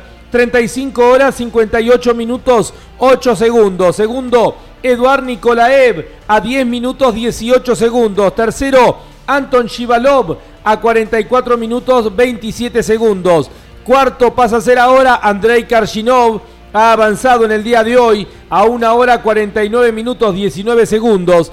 El mejor no Kamaz, el mejor no ruso, es el neerlandés Janus Van Kasteren con el Ibeco a 2 horas 33 minutos 19 segundos. Sexto, Martín, Martin Van den Brink de Países Bajos con un Ibeco. Séptimo, Víctor Willem Korn Westergnen de los Países Bajos con un Ibeco. Octavo, Martín Machik, el checo con otro Ibeco. Noveno, Richard de Groot, eh, otro de los neerlandeses con Ibeco. Décimo, Vaidotas Paskevicius, el lituano con un Tatra. Queda bien claro que detrás de los cuatro Kamaz son todos Ibecos. Recién en el décimo lugar aparece otra marca, aparece eh, Tatra. Eh, luego tenemos a Kes Kolen en el puesto número 13 con otro de los Ibecos, algunos nombres conocidos. Eh, tenemos el camión Gino, está en el puesto 14, Teruito Sugawara, el japonés. Y la buena noticia que lo tenemos en el puesto 27 de la general y que ha terminado la etapa eh, el otro equipo argentino, Andy. Correcto, Lonchi, luego de haberse reanudado la actividad tras dos etapas, eh, Juan Manuel Silva con Carlos Mel Banfi y Po Navarro han arribado al final de la etapa y esto lo pone en un puesto número 27. El gran cambio es el retraso de Ales Lopré, que estaba cuarto en la general y que según eh, nos traduce un amigo y colega que entiende el idioma checo después de ver el video que hizo el propio piloto, golpea una duna y rompe la dirección. Lo buscamos en la ubicación del GPS y está exactamente en el mismo lugar de Herr Husing, que es el Renault híbrido que habíamos dicho que había roto eh, la base del chasis cosa que hasta pudo haber sido en el mismo lugar por el mismo salto que los dos camiones hayan tenido ese retraso. Gracias a esto eh, quedan los cuatro camas, ahora sí, 1, 2, 3, 4, porque Lopre ocupaba el cuarto lugar en la general. En la referencia, si tomáramos como una sola categoría los autos y los camiones, sigue avanzando eh, Dimitri Sotnikov. El ruso estaría noveno en la general eh, solamente ocho autos le estarían ganando. El último sería Sebastián Halper eh, con Ronnie Graue. Después habría ocho autos en el tiempo mejor que el camión de Dimitri Sonnikov, que en una hipotética clasificación entre autos y camiones quedaría en el noveno lugar. Y en la comparación de los T3, los prototipos, los UTV prototipos, que son rápidos, pero no son confiables, con los, UT, los UTV, los T4, los side by side, que son estándar. Austin Jones, el de Estados Unidos que va ganando la categoría T4, estaría tercero en una clasificación mezclado, Jorge. Eh, solamente tendría a Chaleco López y a eh, Sebastian Eriksson, el sueco. Pero después estaría Austin Jones en una clasificación mezclado los UTV, prototipos y los UTV estándar en el tercer lugar, lo que demuestra que no, se son, no son tan rápidos, pero son mucho más confiables. Exactamente, que ese es el camino, además, para tanto velocista que hay en la categoría de los prototipos ultra desarrollados, porque al fin y al cabo la fragilidad es la que gana en esta carrera. Bien, Loggi, en la parte final con eh, un par de mensajes, sí, le contestamos a Juan eh, de Pilar que esta noche estamos a las 22, eh, mañana, pasado también, hasta el viernes a las 22 por Continental, ¿verdad? Y el fin de semana, por Campeones Radio, comenzamos a las 14. Lonchi con todo lo que quede del Dakar. Y también estamos con el Mouras desde el Autódromo Platense. Y el domingo desde las 8 de la mañana por la aplicación y por Continental. Y mirá esta, eh, esta historia. Le dije a mi hija, bajame la aplicación Campeones Radio para seguir el Dakar me contestó que no tenía espacio en el teléfono, que había que sacar otras aplicaciones. Listo, no sé cuál me sacó, pero tengo el enorme placer de seguir el Dakar escuchándolos como todos los enero eh, de cada año. Muchísimas gracias, Marcelo de San Nicolás. Gracias, Marcelo. gracias porque aparte esto se multiplica de a miles, de a centenares de miles de en toda la Argentina y el mundo. La aplicación Campeona Radio que sigue creciendo más de un 150% en audiencia este, durante el Dakar, eh, comparado con el mes de diciembre, vamos batiendo nuestros propios récords. De más de 60 países han seguido estas transmisiones del Dakar. Nos quedan dos todavía para poder completar la carrera. Eh, los que siguen, eh, otro mensaje, dice, lo, eh, hablábamos antes de que hoy los pilotos se pueden reenganchar. Y nos dice Paul de Olavarría, los que siguen superando etapas y etapas son los campeones. Qué grande. Y nada de reenganche. Un abrazo Lonchi y el equipo. Paul de Olavarría, gracias por, por el mensaje. Andy, ¿algún mensaje más o ya avanzamos directamente? A ver, mientras Andy acomoda la computadora. Ya avanzamos, reiteramos, en lo que es la categoría motos, la general fue en el, la etapa, perdón, en el día de hoy fue para Toby Price, segundo Luciano Benavides, el argentino, tercero Joan Barrera Bort. En la categoría cuatriciclos ganó el brasilero Marcelo Medeiros, segundo Camil Wisniewski, tercero el líder de la carrera Alexander Giroud. En los autos, dominio de los Audi RSQ y Tron. Primero Stefan Peter Hansen, segundo Carlos Sainz, tercero quedó Orly Terranova, el argentino, en un gran trabajo.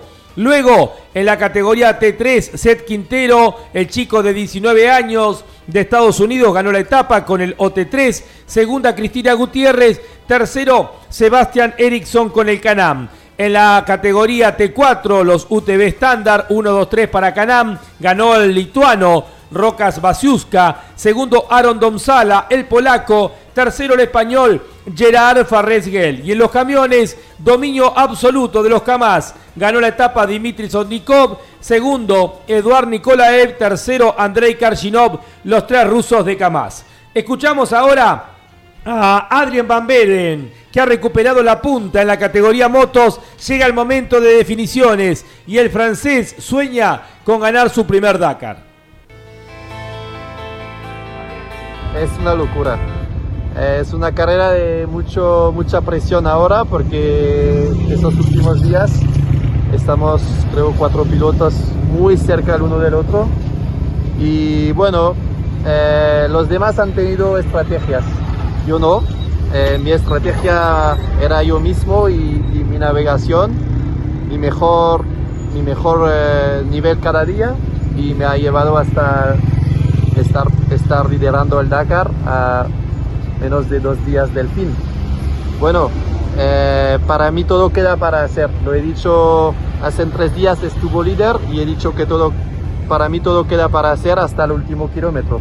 He pagado a veces muy caro estar líder y caer justo antes del fin o romper moto. Así que para mí na- nada está terminado hasta el último kilómetro y, y voy a dar lo mejor hasta el último. Los dos otros equipos que son KTM y Honda son muy grandes, tienen varios pilotos delante y es seguro que van a están jugando estrategias, pilotos frenan, otros aceleran. Yo voy con, con mi moto yo solo a fondo con lo que puedo y a dar a dar lo mejor. Creo que, que el trabajo acaba pagando y vamos a dar lo mejor hasta el fin. La palabra del líder de la general en motos, Adrien Van Bereven, el francés que habla muy bien español, no ha ganado etapas, hasta aquí es el líder en la categoría, al igual que Pablo Quintanilla, que está en el segundo lugar, me apuntaba recién Jorge Dominico, tampoco Matías Wollner, que está quinto, hoy perdió mucho, pero mañana seguramente eh, se vendrá para adelante. A ver, la parte final, Andy Galazo, Mariano Riviere, Jorge Dominico, del programa del día de hoy. Nada se puede asegurar en el Dakar, nunca jamás, pero media hora, un poquito más de alatilla a Loeb hacen que el catarí tenga la enorme posibilidad a la vista. Y otra media hora hay para soñar con el podio posible de Terranova que lo persigue al local Al Raji, que por ahora está tercero. Andy, te encargo ahora, eh, antes de despedirnos, a ver si queda algún argentino por terminar la etapa del día de hoy. Eh, Jorge Dominico. Eh, queda mucho tiempo desde la última vez que alguien logró imponerse en un Dakar en la categoría de motos sin haber ganado una sola etapa. Eh, había sido el último cuando logró el primero de todos sus Tuareg en moto en el año 2006. Fabricio Meoni lo había hecho también ya en este siglo en el año 2001, pero no es algo habitual. De los cinco máximos candidatos, hay tres, los que mencionábamos recién, que aún no ganaron ningún parcial en este Dakar y quedan dos por delante. Tratando de volver a la competencia, un argentino como navegante, Ricardo Torlachi, quien eh, acompaña al ecuatoriano Sebastián Guayasamín, se han retrasado hoy cuando venían haciendo una muy buena etapa y por otro lado es trasladado desde Arabia Saudita hacia Barcelona Isaac Feliu, el piloto accidentado ayer que sufrió un fuerte golpe entre las motos, la división Malemote. Recordamos que abandonaron en el día de hoy por rotura de motor dos protagonistas argentinos, Kevin Benavides y, eh, en la categoría motos y Pablo Copetti en la categoría cuatriciclos. Eh, ¿Nos queda algún argentino? Está el, el caso de Guayasamín, ¿no? Claro, lo comentaba Mariano recién, Torlachi como navegante es el único que no ha arribado al final. Reiteramos entonces la información, Mariano, de Ricardo Torlachi con Guayasamín, porque preguntaban anteriormente. Eh, están tratando de solucionar el inconveniente. Eh, Jorge Dominico tenía algún otro dato como para aportar en relación al mendocino. Eh, Están bien, pero habían sufrido un, un golpe en el día de hoy. Ellos estuvieron primero detenidos reparando, siguieron y después tuvieron un golpe. Están intentando reparar todo para poder completar el día. O sea, están trabajando en el medio de campamento, se viene la noche, pero están trabajando intentando... eh, ah, en el especial, en el especial. prueba especial, sí, sí, sí. Están dentro del especial, quise decir, pero dije campamento. Claro. Dentro del especial es de noche, tienen mucho que avanzar, pero están intentando reparar. Exactamente, es el argentino Ricardo Torlachi, navegante del ecuatoriano Sebastián Guayasamín. Y la buena noticia que arribaron temprano al campamento, lo escuchamos recién a Carlos Melbanfi, el equipo Puma Energy Colcar y Huobi del Pato Juan Manuel Silva y Carlos Melbanfi. Nos reencontramos mañana nuevamente aquí para lo que va a ser la undécima etapa del Dakar 2022, la anteúltima etapa. A través de Campeones Radio estaremos de 9 a 12 y hoy los esperamos con el resumen de la décima etapa. Hay mucho para contarles todavía por Radio Continental y Campeones Radio a partir de las 22. Un fuerte abrazo a todos los amigos dakarianos. Campeones Dakar 2022 por Campeones Radio con los auspicios de las siguientes empresas. Audi, Borsprung, Darch Technic, con Arpesa, alimentos saludables para todo el mundo. Colcar, el secreto del éxito es estar bien acompañado. 7240 blindajes junto a su piloto Manu Andújar en el Dakar 2022. Toyota Pichetti, Arrecifes, Junín, Pergamino. Huobi, tu exchange de confianza. Puma Energy, espíritu salvaje, máxima tecnología. Coin Auto, concesionario oficial Chevrolet. Río Uruguay Seguros, asegura todo lo que querés junto a Argenetics Semillas, junto a su piloto Joaquín de Beliú.